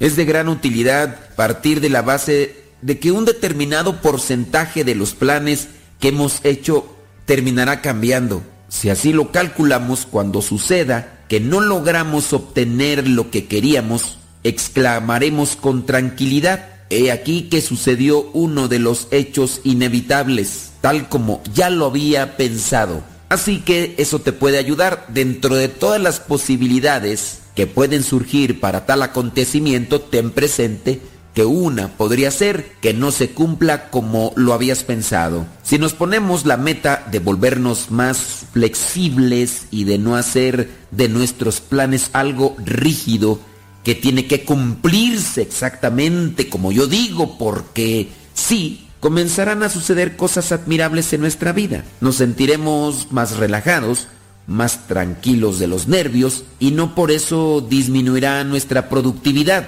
Tampoco estoy diciéndote que te vayas hasta el otro extremo y que te cruces de brazos y que no hagas nada. Solamente ten presente que las cosas pueden cambiar de la noche a la mañana, de un momento a otro. Tener presente pues la posibilidad de que las cosas fracasen y que en muchos de los casos nosotros no podemos hacer nada. Si eres más flexible y tienes estas posibilidades en tu mente, hasta puede ser que nos volvamos más productivos porque ya no vivimos gastando el pensamiento en cosas que no podemos cambiar. Y puede ser que nosotros tengamos más paz por no estar alterados y preocupados a causa de que no se han cumplido todas las cosas como nosotros queríamos. Hay que aprender a confiar en que lograremos nuestros objetivos principales a pesar de que tengamos que alterar ligeramente e incluso por completo algunas cosas. Y aquí las personas que nos rodean, que nos tratan,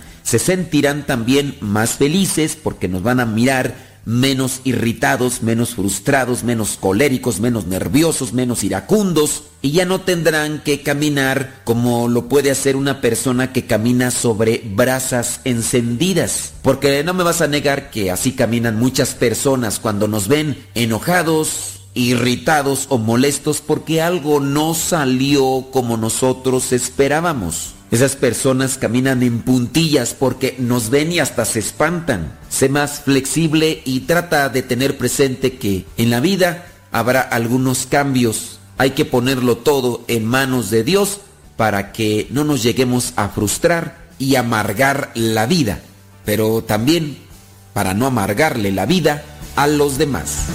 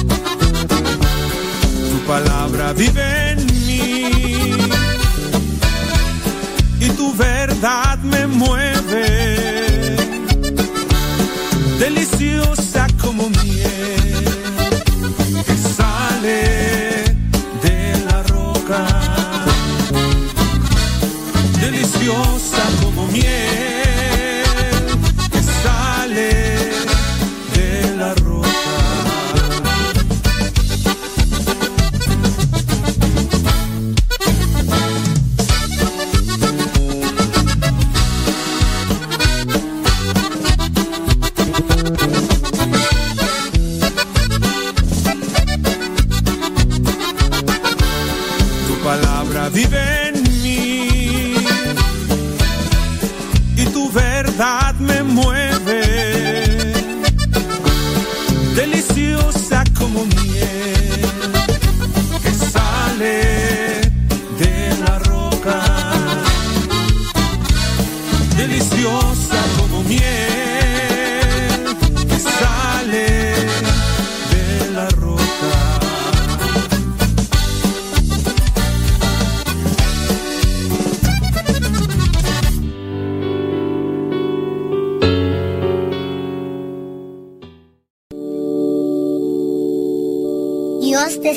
María, llena eres de gracia, el Señor es contigo. Bendita tú eres. No olvides hacer la oración del Santo Rosario y ofrecerlo a Dios y a la Santísima Virgen por tus necesidades. Madre de Dios, Octubre, mes del Rosario. ahora y en la hora de nuestra muerte. Amén.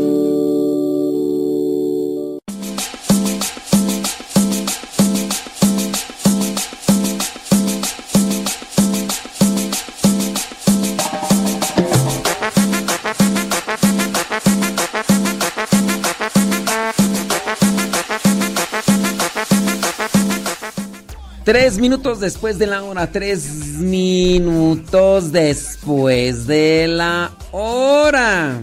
Mm.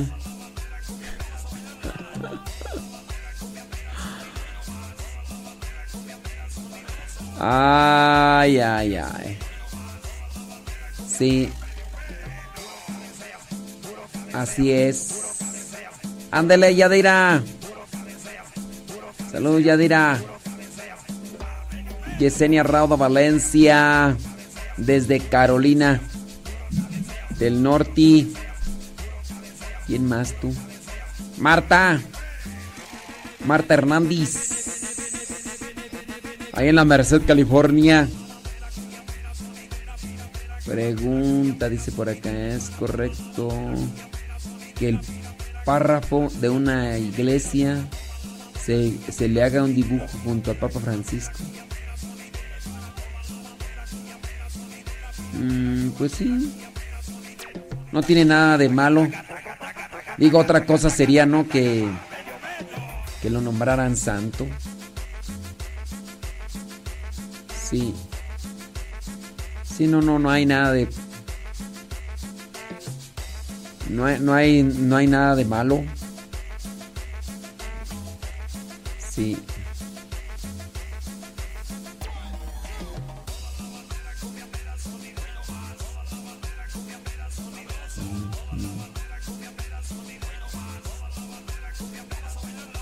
Si no, no tiene nada de malo.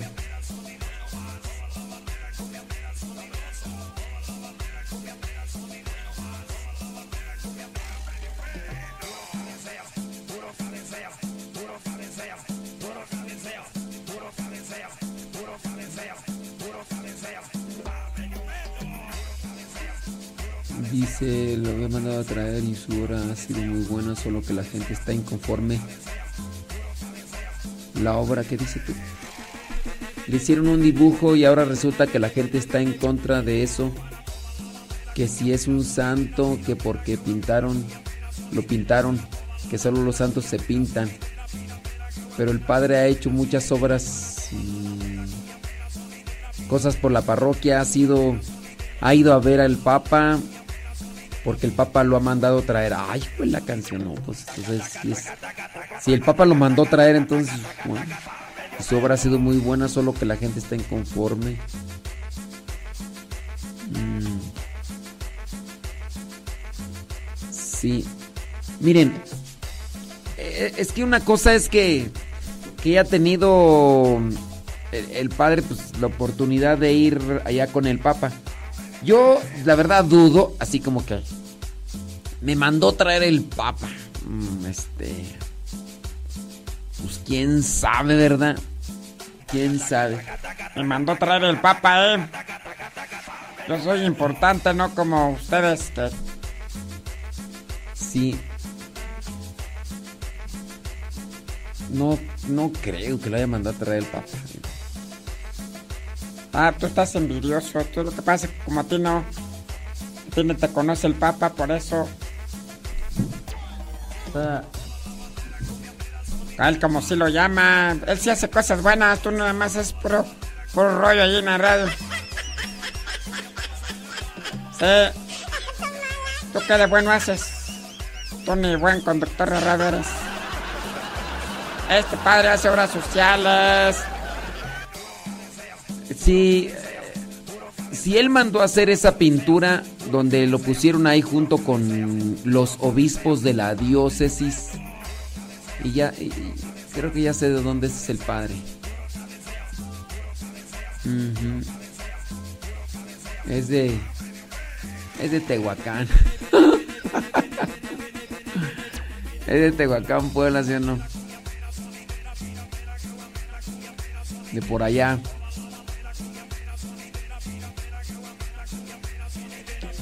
Eh,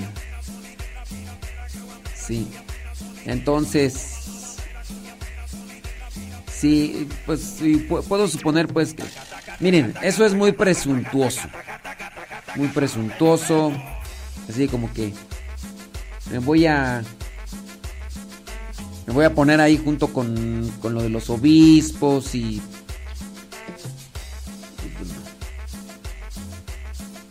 Dice mm, que tú.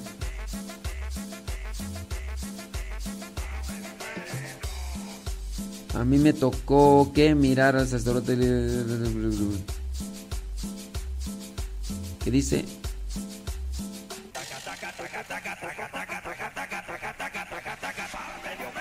Que cuando uno se hace, cuando se hace el rosario de una persona es correcto poner la foto de una de la persona con una veladora. No, pues no hay problema.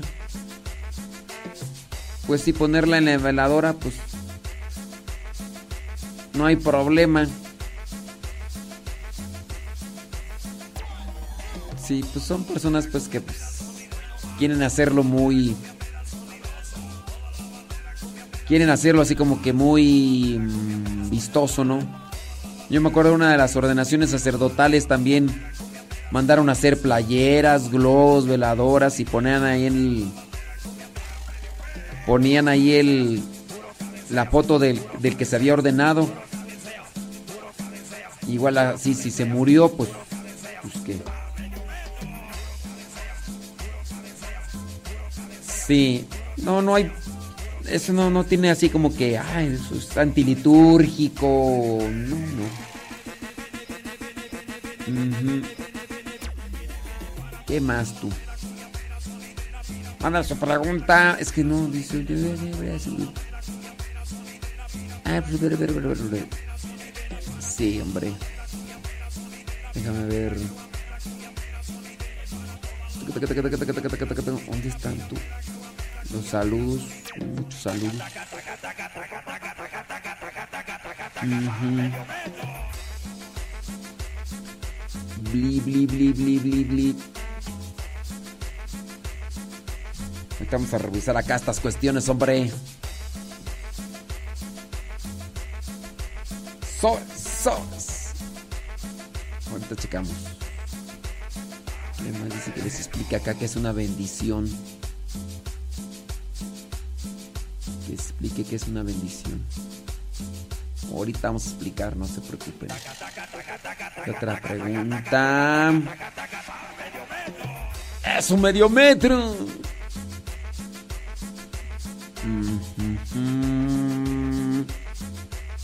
¿Dónde está?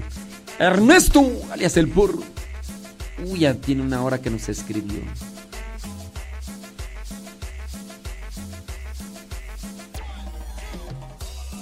Sí es cierto. Si le ganas, Ernesto, alias el porro. Saludos, Odalis. ¡Odalis!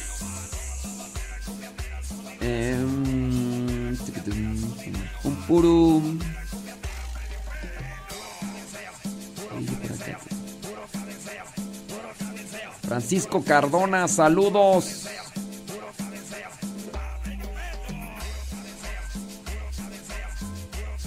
¿Qué, ¿Qué opino sobre el documental que tú? ¿Usted qué opina sobre el documental o el tema que sacaron acerca de la luz del mundo? No lo he visto, pero pues solamente decirles pues que la luz del mundo es una secta y que pareciera ser que lo que hacía el pastor, pues ahí están las pruebas, ¿no? Pues, ¿Qué opino? Pues no es así como que ¿Qué opinas del arroz con leche? Pues no me gusta.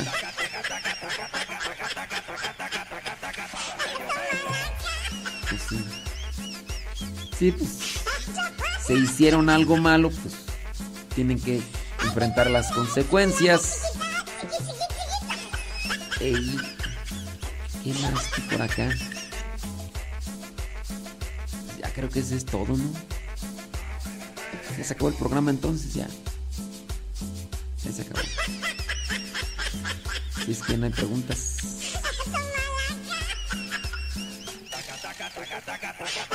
Me refiero si, si puede poner la foto de la persona en el altar a la hora de rezar el Santo Rosario. Al altar, pero al altar de dónde o qué?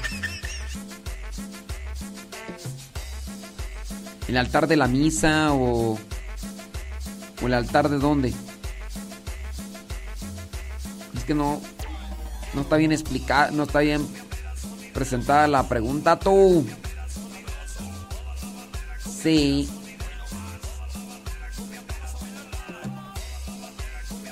¿O cómo? ¿Qué? ¿O qué? ¿O qué?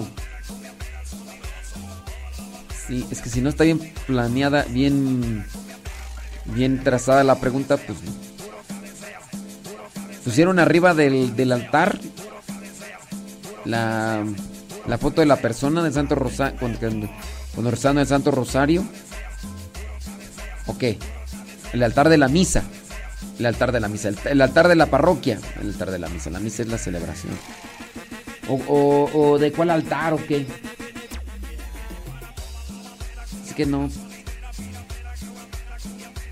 No, no sé aquí.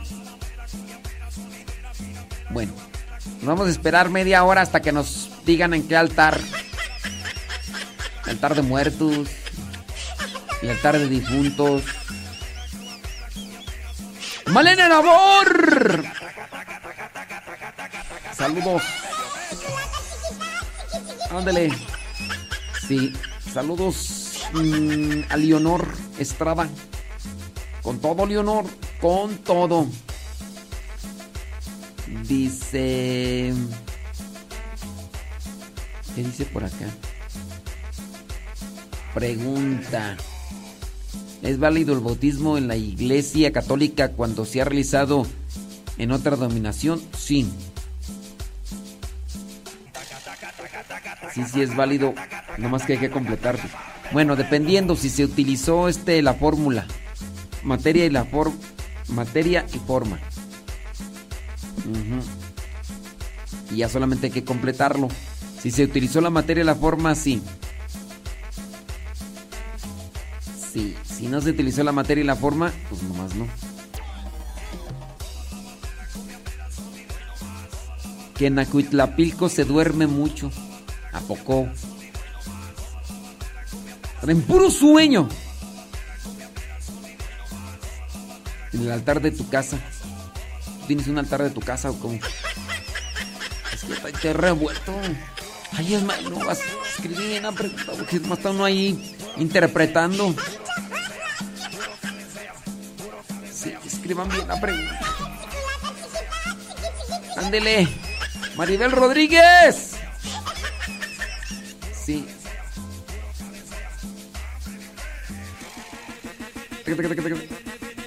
Sí. Saludos a Griselda Plasencia.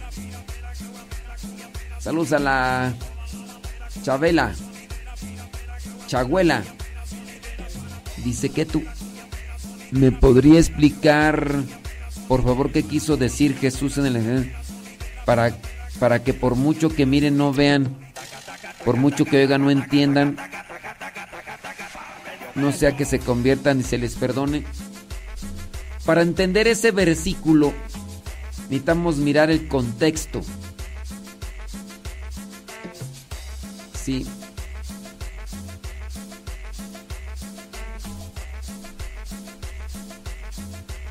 Sí, que querer entender, yo quiero entender solamente esta parte. No. Sí. Si te la digo así, la respuesta así muy concreta, pues no.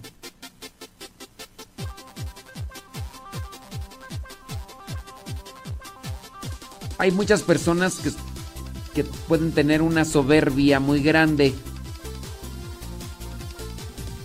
José Luis Ramírez, no hay que, no hay que enfocar solamente en un pasaje para... Ofelia Mata me mandó una pregunta. Pero Ofelia Mata, es que luego tú me mandas las preguntas todas revueltas, como que las metes en una licuadora. Y luego después las sacas y me avientas la pregunta y no entiendo nada, Ofelia. Sí. Sí. No, no, no, no, me, no metas las preguntas a la licuadora y después me las mandas, Ofelia, porque... Sí, está medio... ¿Un sacerdote puede andar en la política y dar su opinión? Pues dar su opinión sí, pero no puede andar en la política. ¿En qué mano se debe colocar en el anillo? Pues en el anular. En el, ded- en el dedo anular, que es el del anillo. Ahora que se lo pone en otro, pues no hay problema. Sí. no. Me digo, Ay, ¿sabes qué? Ya no es válido el matrimonio porque se lo puso en el dedo gordo. Pues no. Y andar en la política, no, un sacerdote no puede andar en la política. Yo digo que, que ellos dicen algo así. En la izquierda hay una foto. Ay, no, pero pues que Nora Chávez, tú nada más estás también te interpretando. Es que si, si, si ellos, por ejemplo. Mira, ya ves. No, mira, mira, Nora Chávez, tú nada más andas allí de mitotera. Ya el Señor dice que si es correcto poner una foto en el altar de su casa y tú ya andas ahí que en una catedral, que en una iglesia. Hasta mandaste una foto y. más- ya ves, Nora Chávez. No, Chávez, nada, ya me di cuenta, Nora Chávez. Dice, padre, como, como ya no tiene más preguntas, ¿me puede decir la diferencia entre el bautismo en los tiempos cuando bautizaba Juan el Bautista y las de hoy? Pues sí, el bautismo de Juan el Bautista era de arrepentimiento, solamente era para que se arrepintiera la gente y el bautismo cristiano es para quedar vinculados con la iglesia que Cristo fundó. Nos hacemos templos del Espíritu Santo, nos hacemos hijos de Dios oficialmente y se nos borra el pecado original. Así, ya tan sencillo. Pero pues, si no sabes qué es el pecado original, pues hay que explicarte qué es el pecado original. Si no sabes qué es el arrepentimiento, pues te vamos a tener que explicar qué es el arrepentimiento. Por eso es que se necesita más tiempo. Que en la mano derecha o en la mano izquierda. Pues en la mano derecha o izquierda. Pues es que es indistinto, ¿no? Eso no tiene nada que ver con la fe. Solamente un signo. Yo, por ejemplo, antes traía mi dedo, mi anillo en la mano derecha. Yo me lo cambié. Lo traía en el dedo anular. Sí. ¿Y por qué me lo quité de la mano derecha? Porque porque cuando saludaba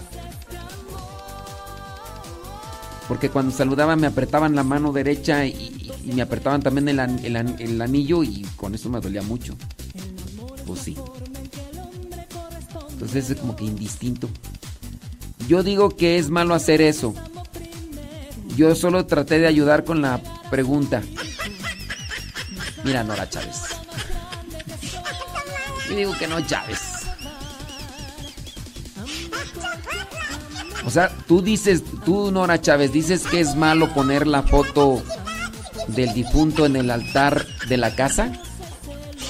Porque tú aquí dices, ok, ya ves. Que por eso uno no debe de andar interpretando cosas, Nora Chávez. Dice, ayer escuché en las noticias que Papa Francisco podría dar una bendición para las parejas. Es una cuestión distorsionada. Sí, no le hagan caso mucho a las noticias seculares donde hablan ahí que dice el Papa esto porque las cosas que ellos dicen son sacadas de contexto. Sí. Dice don David Trejo que ya no ande respondiendo preguntas tontas. Ya mejor me ponga a decir cincelazos.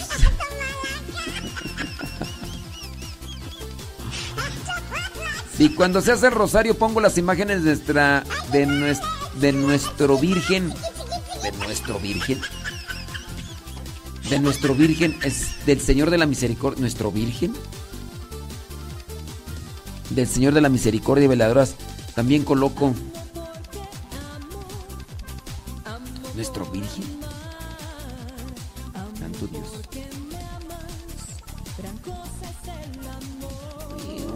Ismael. Yo no hice la pregunta, dice Nora Chávez.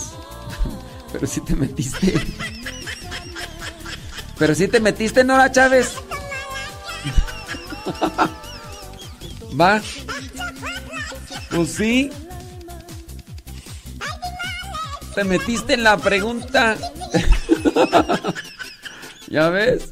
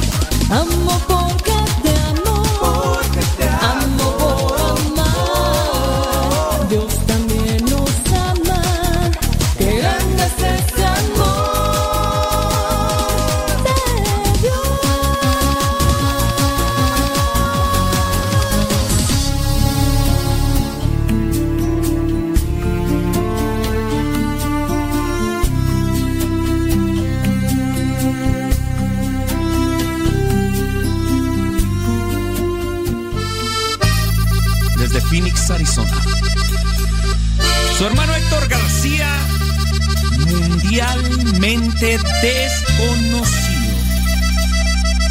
Y su grupo, los apostolines del norte.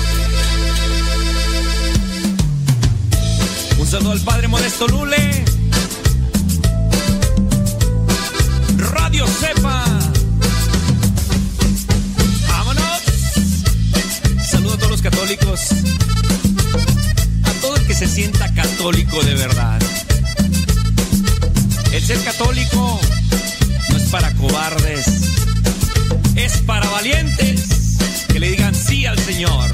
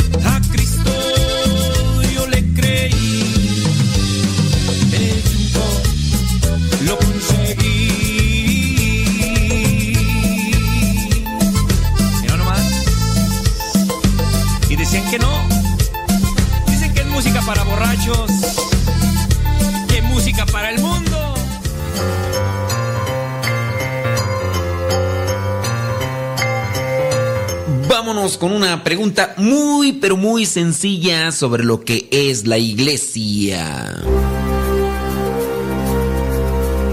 La pregunta es sobre el Papa, sobre el vicario de Cristo aquí en la tierra, sobre el sumo pontífice, sobre el sucesor de San Pedro. La pregunta es la siguiente. ¿El Papa en la iglesia qué es? ¿Es cardenal, obispo o monseñor? El Papa en la iglesia qué es? ¿Cardenal, obispo o monseñor? Si tu respuesta fue que el Papa dentro de la iglesia es un cardenal, bueno, déjame decirte que no, no, no es cardenal. Eh, si tu respuesta fue que es monseñor, tampoco es monseñor. Mira, en sí, el cardenal, el, el monseñor, ahorita voy a explicarlo un poco. El cardenal, el arzobispo, el mismo papa, viene a ser un obispo. Después del diaconado viene el sacerdocio. Después del sacerdote está el obispo. Solamente en la jerarquía eclesiástica existen estos tres diferentes grados, diácono, sacerdote u obispo. Ahora tú preguntarás, ¿por qué se les dice cardenal, arzobispo o en su caso el papa? Lo que vienen a ser estos nombres de cardenal, arzobispo y papa vienen a ser los cargos, los cargos que ellos asumen dentro de la iglesia, pero en sí no es que pasen más de el obispo. De hecho, el papa es obispo de Roma. El papa es el obispo de Roma y como los obispos dentro de lo que son las diferentes diócesis se dedican a visitar algunas de las iglesias, bueno, también el papa le toca hacer eso. Eso sí, el obispo de Roma, cuando es elegido también papa, viene a ser el obispo. El papa viene a tener el cargo de ser el líder en la iglesia católica, apostólica y romana. En el caso de la palabra monseñor te explico que monseñor también se les dice a ciertos sacerdotes, es un título distintivo este título distintivo ya se ha dejado de nombrar para algunos de los casos de los sacerdotes. Se les dice también monseñor a los obispos. Por eso hay que tratar de hacer la diferencia, porque no todos los monseñores son obispos. Y en el caso de los arzobispos, son obispos que están al frente de una diócesis muy grande que toma el nombre de arquidiócesis y en esa arquidiócesis hay más de un obispo. Por eso a uno de ellos se le da el nombre de arzobispo. Si encuentras a alguien que es arzobispo, quiere decir que en esa diócesis viene a ser arquidiócesis, hay más obispos. Si solamente se le dice el señor obispo, quiere decir que habrá solamente un obispo en esa diócesis ya vendrá otra trivia para poder explicar lo que son las diferencias o lo que significa la palabra diócesis. Recuerda, el Papa en la iglesia es un obispo, un obispo que tiene un cargo muy diferente a los otros obispos. En este caso, el Papa es el encargado de ir adelante en la iglesia católica, ayudándonos aquí en la tierra para cumplir con la voluntad de Dios.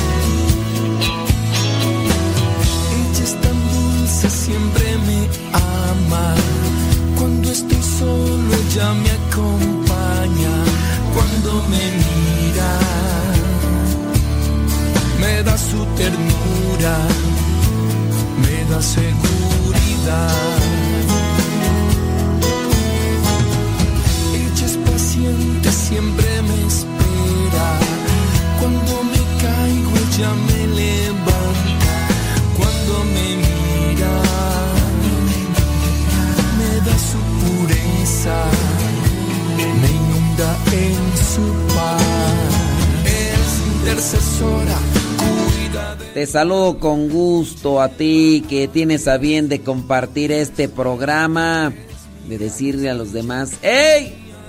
Ya, saludos Matilde Naula, gracias. Saludos Rosalía Santillán, Erlinda López. Gracias, Erlinda López de García, Saúl Aminadab. Sí, ajá. Ahorita vamos a dice que qué opino tú acerca de la depresión y cómo salir de ella. La depresión, ¿qué es la depresión? Pues la depresión es vivir arraigado en el pasado. Esa es la depresión. Una persona que, que está con depresiones, que vive en el pasado, vive en el pasado eh, enganchada con las cosas malas y negativas. ¿Es malo? Sí, es malo. Hay que salir de ese pasado. Hay que desencadenarse del pasado. ¿Cómo salir de ese pasado? Pues uno primero tiene que salir queriendo. No es que me tome una pastilla o haga un... No, quiero salir de eso. Tengo, debo tener una motivación. Una motivación para poder salir adelante de eso.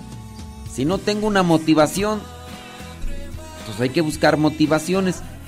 Algunos psicólogos han recomendado para las personas que están en depresión y que quieren salir de esa depresión que se salgan a ayudar a la gente necesitada, que vayan a un asilo, que vayan a un orfanato, que vayan a lugares pobres para ayudar a las personas necesitadas. De esa manera podría ser que la persona se despierte y, y considere que su situación quizá es grave, quizá es difícil, pero que hay situaciones de vida más complicadas, que hay situaciones de vida más complicadas y que no tendría así como que realmente importancia quedarse atascados en el pasado. Eso, eso vendría a ser como una de las ayudas. Hay otras formas para salir de la depresión, pues es primero quererlo, tener esa motivación, no sé, buscar oxigenar la sangre, la respiración, eh, enfocarse a proyectos de futuro. Es que si la persona no quiere, está medio difícil. Hay que hacer. Por ahí me platicaban del caso de una, de una muchacha que estaba en depresión y que por lo tanto pues la llevaban aquí al médico por aquí y por allá y siempre la muchacha agachada y todo hasta que un día pues se dio cuenta de que el dinero ya que ya sus papás habían gastado mucho dinero y que la estaban pasando pues difícil porque pues andaban queriendo ayudar a su hija, a su hija. Y entonces este pues gastaron, gastaron, gastaron dinero. La muchacha creo se preocupó y dijo, "No, no está bien." O sea, la estamos pasando mal económicamente y en parte es porque yo no he querido salir. Y ya le dijeron, mira muchacha, esta es tu situación, ojalá esa... Y creo que dice por ahí la mamá que por ahí va. Pero la muchacha tomó esa decisión de salir de la depresión. Entonces, es algo que...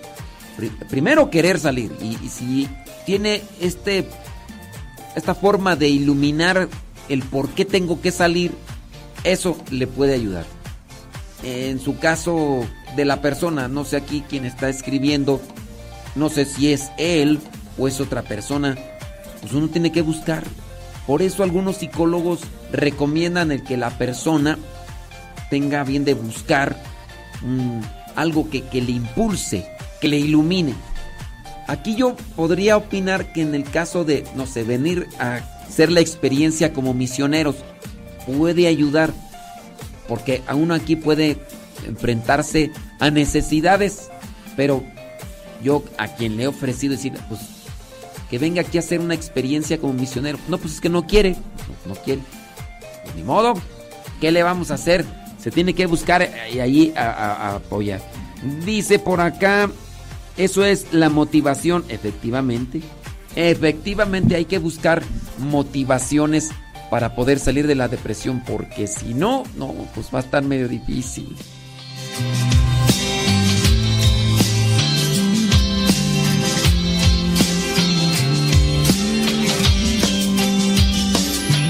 Si pudiera yo pedir algún deseo,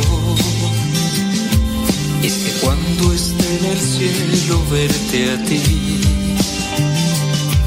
que me estreches tus brazos y estar bajo tu regazo, que me guíes donde tu hijo reina al fin.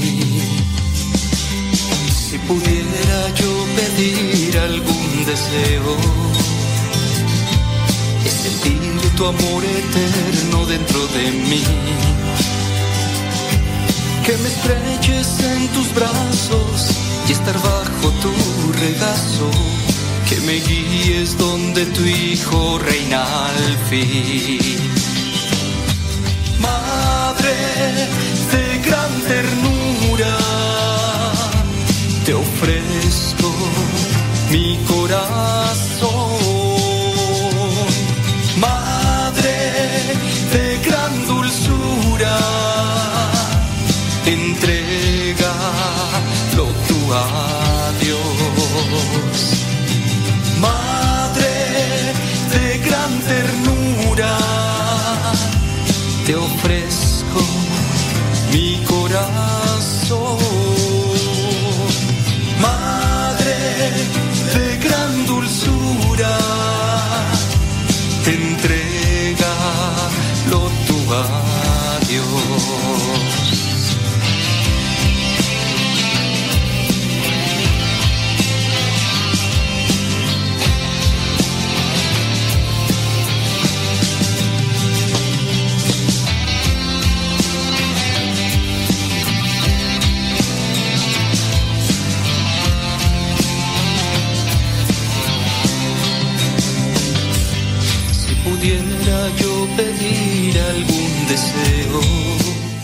Dice por acá, ¿qué dice por acá?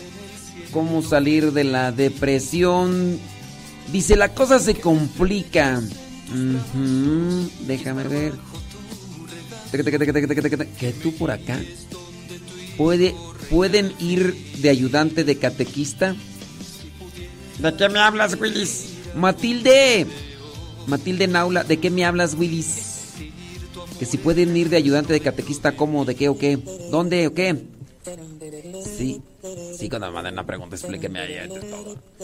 Yolanda Morales, ¿tú qué opinas? ¿Tú qué dices? ¿Qué cuentas? Ándele. Lobo Luna. La cosa se complica cuando una persona tiene depresión, ansiedad y además ya tiene pensamientos suicidas. Ahí cómo se le puede ayudar. Primero siendo pacientes. Cuando las cosas pues, ya son graves, eh, igual eh, hay que llevarle también al psiquiátrico, a la clínica. Sí, hay que meterlo ya al hospital. Otra de las cosas, eh, dices tú, bueno, pero para llevarlo al hospital psiquiátrico necesitamos dinero. Traten de buscar. En ocasiones hay instancias gubernamentales, hay organizaciones sin fines de lucro que también ofrecen este tipo de ayuda. Tienen que buscar. Ya cuando la persona tiene eh, depresión, ansiedad, pensamientos suicidas, hay que llevarlo al psiquiátrico. Pues, ¿qué más? Sí. Sí, porque la, la situación está, está grave. Cuando las personas también tienen que buscar algo que les motive a salir de eso. Pero también que la persona quiera salir. Porque a veces también la persona se arropa con, con ese, con esa actitud de, de víctima. Dice, y si ya ha estado en tratamientos, pues ser pacientes. Miren, una cosa es estar en tratamientos y otra estar en el hospital psiquiátrico. No es lo mismo estar en tratamiento psiquiátrico que estar, que estar en, en un hospital psiquiátrico. Sí. Ya estuvo en tratamiento psiquiátrico. Muy bien. No se acomodó, pues ahora sí al hospital, pues. Yo sé, son gastos. Son gastos económicos. A veces no hay, pero. ¿Cómo se le hace? Les platicaba yo la situación de, de una muchacha pues que está en la depresión. La muchacha se ha dado cuenta que los papás han estado gastando bastante dinero para encontrarle a ver qué tiene. Ya se dieron cuenta que es una depresión, traían malestar esto y lo otro aquello y no me pasa, ay, me pasa esto. La muchacha se ha dado cuenta y entonces dice, quiero salir de esto porque estoy afectando a toda la familia económicamente. Tiene que buscarse una motivación. En el caso de una persona que ha estado en tratamientos y que sigue con eso, pues sí, hay que, hay que llevarle al hospital. Las cosas de Dios pueden ayudar a la persona, siempre y cuando la persona quiera ayudarse. Siempre y cuando la persona pueda ayudarse. Por eso, alguien dice, pues ¿para qué sirve la religión? Pues la religión da, da sentido a la vida. Porque la, la, religión nos ayuda a vincularnos con Dios. Y en el vincularnos con Dios le damos un sentido a la vida. Pero no queremos acercarnos a Dios. ¿Por qué? Por complejos, por, por dudas, por quién sabe cuántas cosas. Entonces uno tiene que buscar también ahí de qué manera orientarse para salir del hoyo y salir de esa situación. Los familiares, las personas tienen que ser sumamente pacientes, no hacer presión, no no desgastarse en el estar queriendo decir palabras para convencer a la persona. Cuando ustedes se desgastan por es que cómo le hago para entender, se van a desgastar en el cansarse, se van a fastidiar y ya no van a querer hacer nada. Dice, es muy apegada a las cosas de Dios y ella misma dice que es la que lo sostiene, pero dice que a veces no puede más. Bueno, pero pues tiene que persistir. Te digo, si la otra cosa es es que la persona ya no aguanta más, pues ni modo, un hospital psiquiátrico. No quiero. ¿Te quieres curar o no te quieres curar? Sí, pero un hospital no. Ok. Hay otras formas. Hay otras formas. En ocasiones se le pide, por ejemplo, a una persona, como en el caso podría ser depresión, ansiedad y demás. Se le dice, busca un acompañamiento espiritual. Mi pregunta es, ¿esta persona tiene un acompañamiento espiritual? Muy posiblemente no. Muy posiblemente no. Ahora, algunas toman un acompañamiento espiritual. El problema es que a veces las personas que piden un acompañamiento espiritual no lo acatan, no lo obedecen. Entonces van, sí, se desahogan, hacen su catarsis, hacen, se vacían ahí todo, ya les dan sus consejos y todo, pero no obedecen, no son disciplinados, no son organizadas las personas. Y entonces, pues no. También el mismo psiquiatra, también dice, sí lo tiene el acompañamiento espiritual. Bueno, ¿y le hace caso? Porque es una cosa es que tenga el acompañamiento espiritual, pero si no, no le hace caso. Porque una persona que está con el médico y no se cura, no es a veces el médico, a veces es que no le hace caso, tómate este medicamento, eh, tienes que descansar, ay no, yo no puedo descansar, tengo muchas cosas que hacer, tengo que hacer esto, tengo que hacer lo otro. Sí, se, me hace un tanto raro este tipo de panorama eh, psicológico, depresión y ansiedad. Es que la, la depresión es una tristeza pero al mismo tiempo ansiedad. La ansiedad es una preocupación exagerada por lo que todavía no es ni viene. Entonces, si yo estoy enfocado en lo que todavía no, no es ni viene, pero al mismo tiempo, ay, me tiro, estoy muy triste. Ay, pues, si no, está medio mal ahí el asunto. Hay un, una distorsión. ¿Podría darse? Puede ser que se pueda dar. Si anima, comienza bien y luego otra viene para abajo. Puede ser eso. No, la persona no es perseverante, no es constante. Entonces no depende del médico, no depende del psiquiatra, no depende del guía espiritual, no depende del psicólogo. También la persona necesita disciplinarse. Necesita ser una persona ordenada. Si hace las cosas solamente como por gusto, ahorita me siento bien, las hago. ahorita no me siento bien, ahorita no las hago. Ahí como, cómo, cómo sacarle de esa situación. No podemos estar como si fueran niños de 3 o 4 años de, a ver hijo, ya te toca tu medicina, te la vas a tomar, échale ganas, ándale. No, no se puede estar así. Son personas ya mayores, tienen que ser disciplinadas. Es ahí donde la propuesta de quiero salir adelante. Le voy a echar ganas. Y mi organización, a ver, no tengo ganas, pero lo voy a hacer. Sí, ya, ya me viene abajo. Ok, no tengo ganas, pero lo voy a hacer porque quiero salir adelante. La persona entonces también tiene que crecer espiritualmente. Sacrificios. Se le pide a la persona que haga sacrificios. A lo mejor se refugia en la comida, a lo mejor se refugia en la bebida. Hay refugios a veces. A lo mejor se refugia en el celular. Ahí es donde se distrae. Ahí es donde se pierde. Dice acá María Gutiérrez, le falta un encuentro con Jesús realmente. Pues, mira, hay personas, te voy a decir, María, María Gutiérrez, se sabe de sacerdotes en depresión. Se sabe de religiosas en depresión. Entonces, el encuentro con Jesús lo han, lo han tenido. Sí.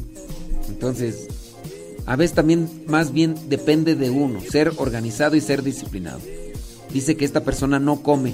Ok, tiene sus refugios. Esa persona tiene sus refugios, ahí se, ahí se esconde. Digo, a menos de que la conozcas tú muy bien esa persona, pero ahí se esconde, chécale, a lo mejor ahí se refugia en el celular, se refugia en las series, se refugia en las películas. Chécale, chécale.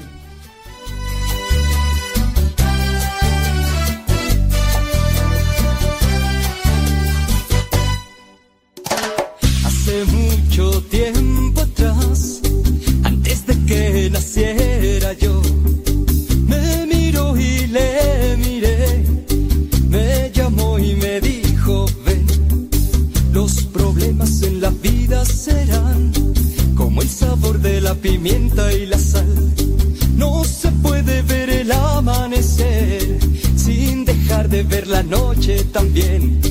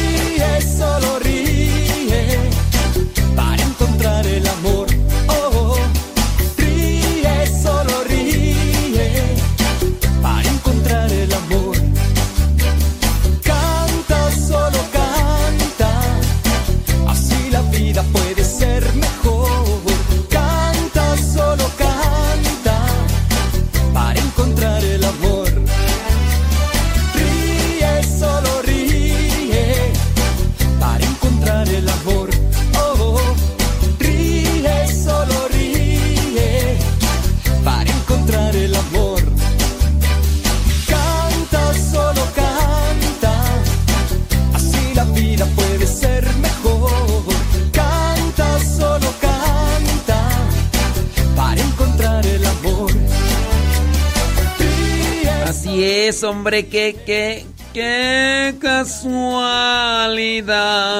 que nos encontramos. Miren, cuando una persona se encuentra, sigue en, depresión, como estábamos mencionando, y, y en la ansiedad, y que tiene ya pensamientos suicidas, por ahí hay una inconstancia y hay refugios. Hay refugios. Sí. O puede ser también la lujuria. O puede ser también el celular. Que es a veces lo más, más cercano. Por ahí chequenle porque algo hay de eso. Dice por acá. Carmela Viñamena. Sí. Dice. mm, lo controlan, dice. Así es. Dice Carmela Viñamena, dice que ella habla por la experiencia. Dice que en el hospital psiquiátrico, ahí los están observando médicos y enfermeras. Sí. Dice.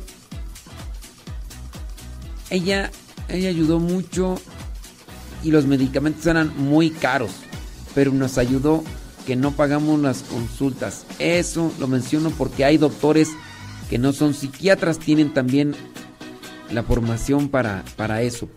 Sí, es que acá me están dando, este, dice que, que hay médicos que no son como tal eh, psiquiatras, pero... mm, Pero que como tal pueden ayudar. Pueden ayudar.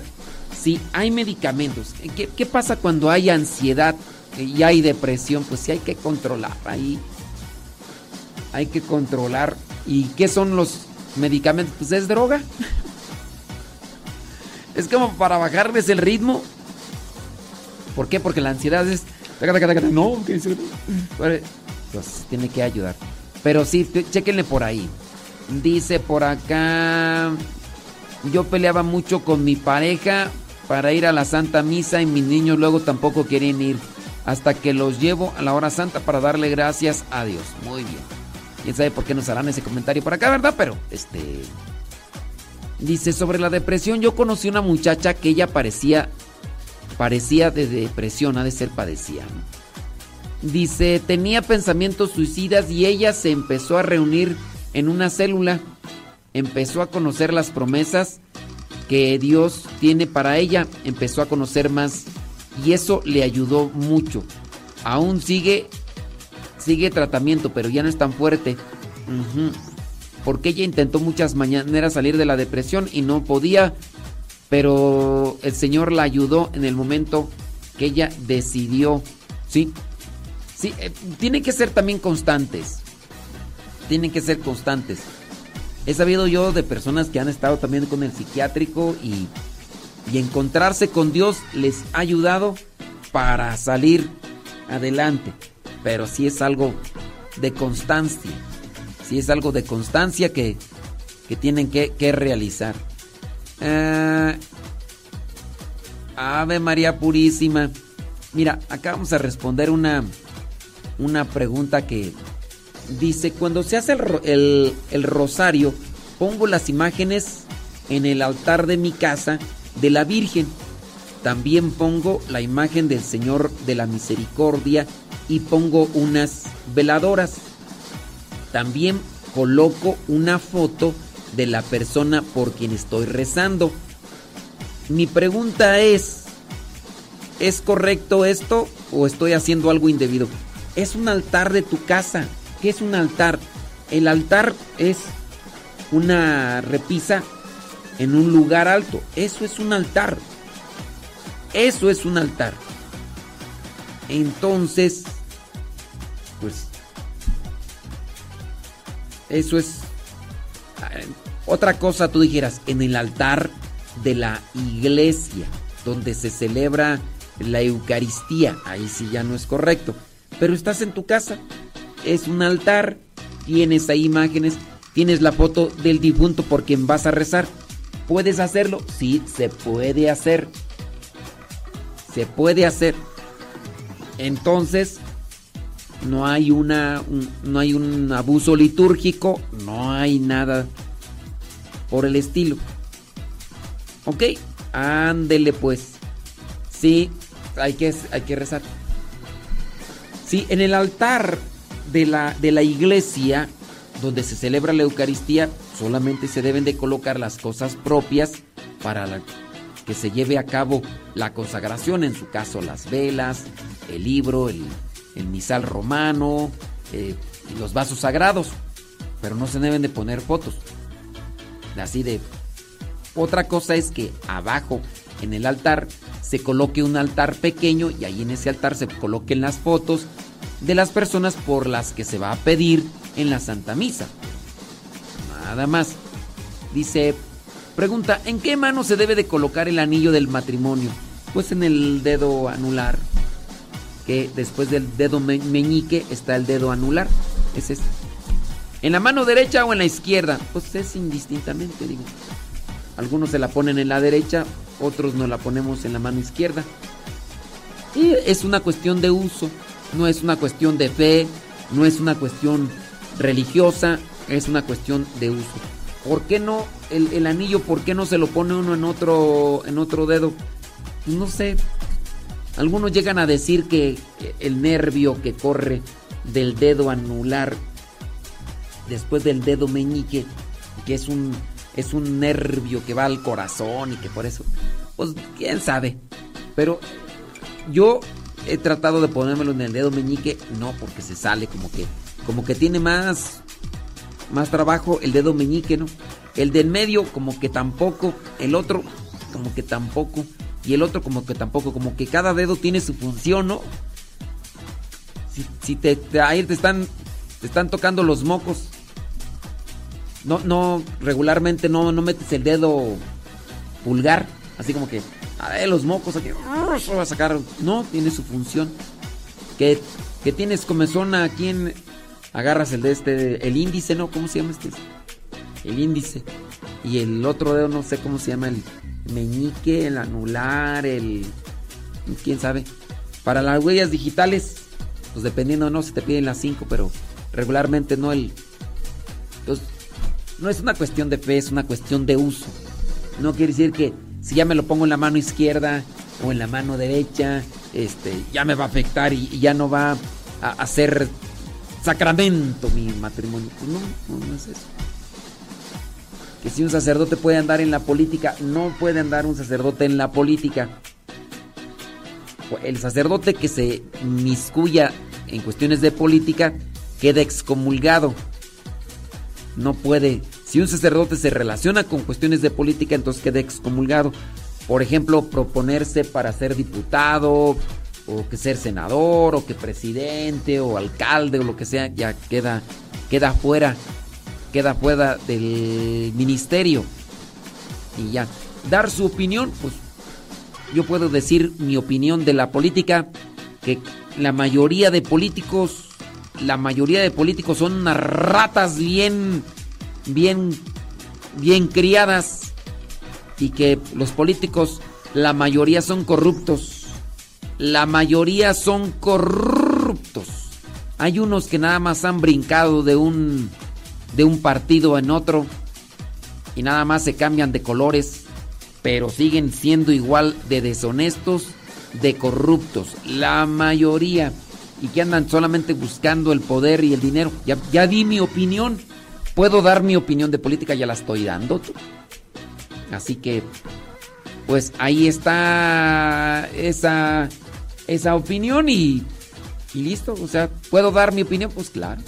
Claro que por supuesto que desde luego que sí. Déjame ver por acá que me están diciendo que no sé qué. Dice... Ah, ah, Ah, dices que es el pulgar, el índice, el medio, el anular y el meñique. Ah, este es el meñique. Meñique. Domique, ñique, ñique,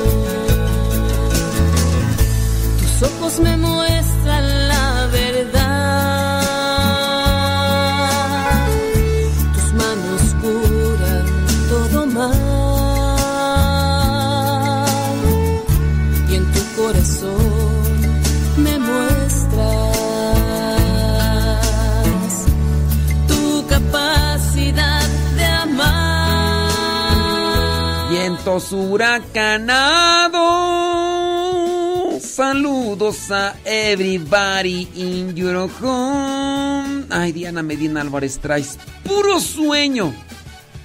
Ujú. Sí, ay, María Eugenia. Traes puro sueño. ¿Qué dice por acá? Dice, dice Magda Guerrero, dice. A mí los medicamentos no me ayudaron.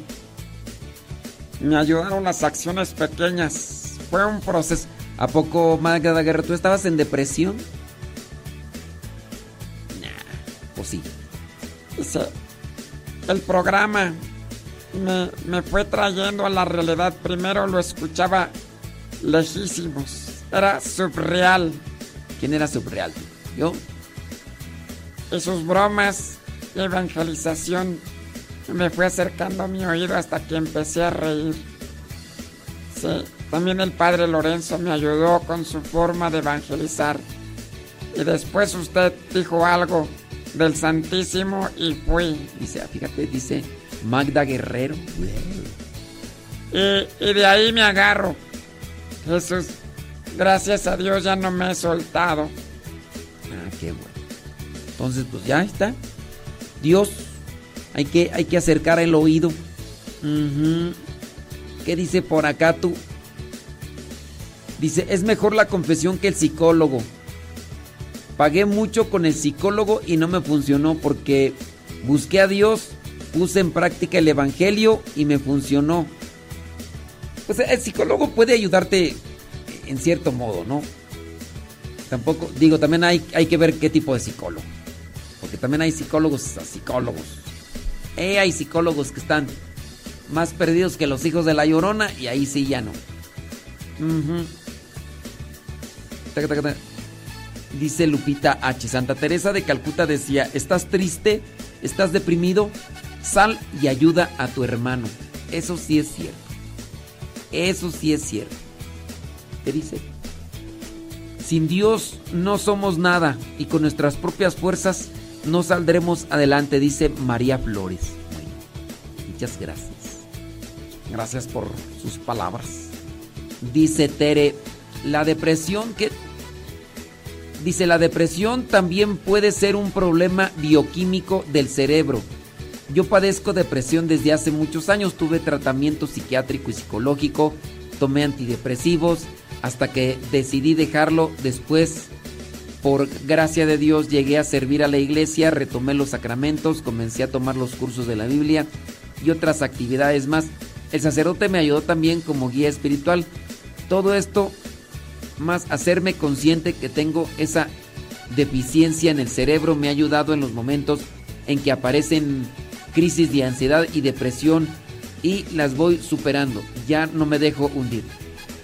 Para la persona que nos hacía el comentario hace rato de cómo ayudar a alguien que está en depresión y que en ansiedad y que mi pregunta es, ¿esa persona sirve en la iglesia? Porque puede ser que esté en las cosas de la iglesia, rezos y cosas así. Pero mi pregunta es, ¿estará sirviendo? ¿Estará sirviendo esa persona en la iglesia? Porque también esa es una cuestión, ¿eh? Dice. Ándele pues. Ándele, sí, dice Cristina Franco que ya se va. Ay, qué bueno que nos avisa, porque ya me iba a angustiar si no se despedía, Dios mío. Dice, solo no se puede salir. Se necesita tratamiento, es un químico que le hace falta al cerebro. Por eso hay... ¿Qué tratamiento? Dice Hermila Vargas. La persona que tiene depresión es bueno de ayudante de catequista es muy bueno que las cosas... Ah, ok. Muy bien, bueno, pues ahí está. ¿Qué más tú? Ah, déjame ver por acá. Dice que es válido el bautismo en una iglesia católica cuando se ha realizado en otra denominación. Puede ser. Si se utilizó la materia y la forma, es válido. Él sirve en la iglesia. Pero ¿de qué manera sirve?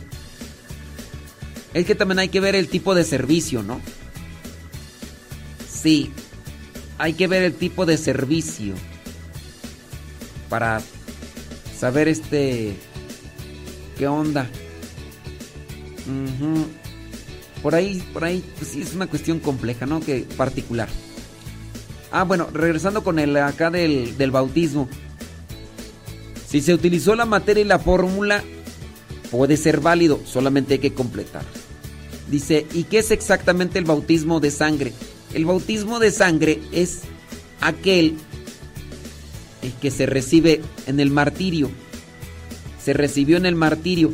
Es decir, que una persona que no creía, después creyó, pero no alcanzó a ser bautizada, pero por creer eh, le, martirizaron, ese se le llama bautismo de sangre. Es, es decir, que sin, sin, haber sido bautizada la persona, ¿qué es correcto? ¿Bautismo o bautizo? Las dos son correctas, dependiendo en dónde utilices una y en dónde utilices otra. Bautizo es la acción, bautismo es el sacramento. Sí.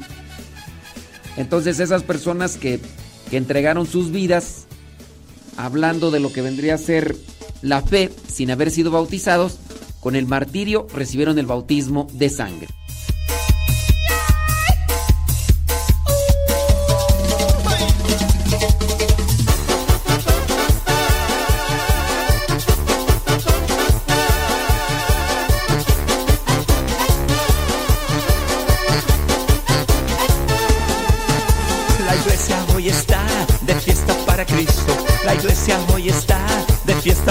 Y todo el mundo danza al ritmo de San y todo el mundo danza al ritmo de San. La iglesia hoy está de fiesta para Cristo. La iglesia hoy está de fiesta para Cristo y todo el mundo danza al ritmo de San y todo el mundo danza al ritmo de San. Manos para arriba, manos para abajo, manos para arriba, manos para abajo, el cuerpo para un lado, el el cuerpo para un lado, el cuerpo para el otro. Este es el ritmo,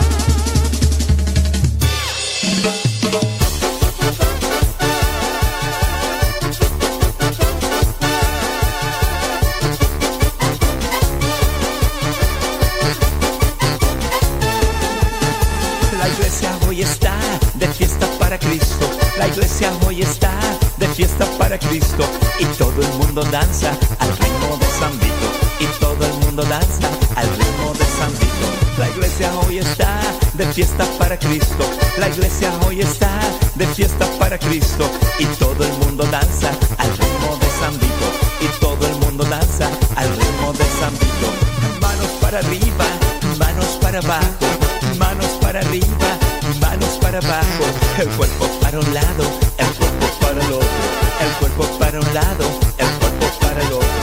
Este es el ritmo, el ritmo de San Vito. Este es el ritmo, el ritmo de San Vito. El cuerpo para un lado, el cuerpo para el otro, el cuerpo para un lado, el cuerpo para el otro. Nos dice Daniela Padilla que con esas canciones se está durmiendo.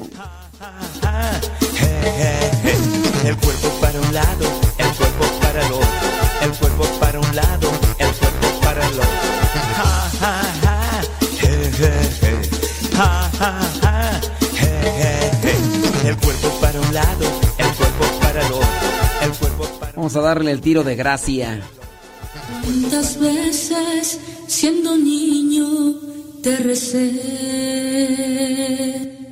Con mis rezos te decía que te amaba.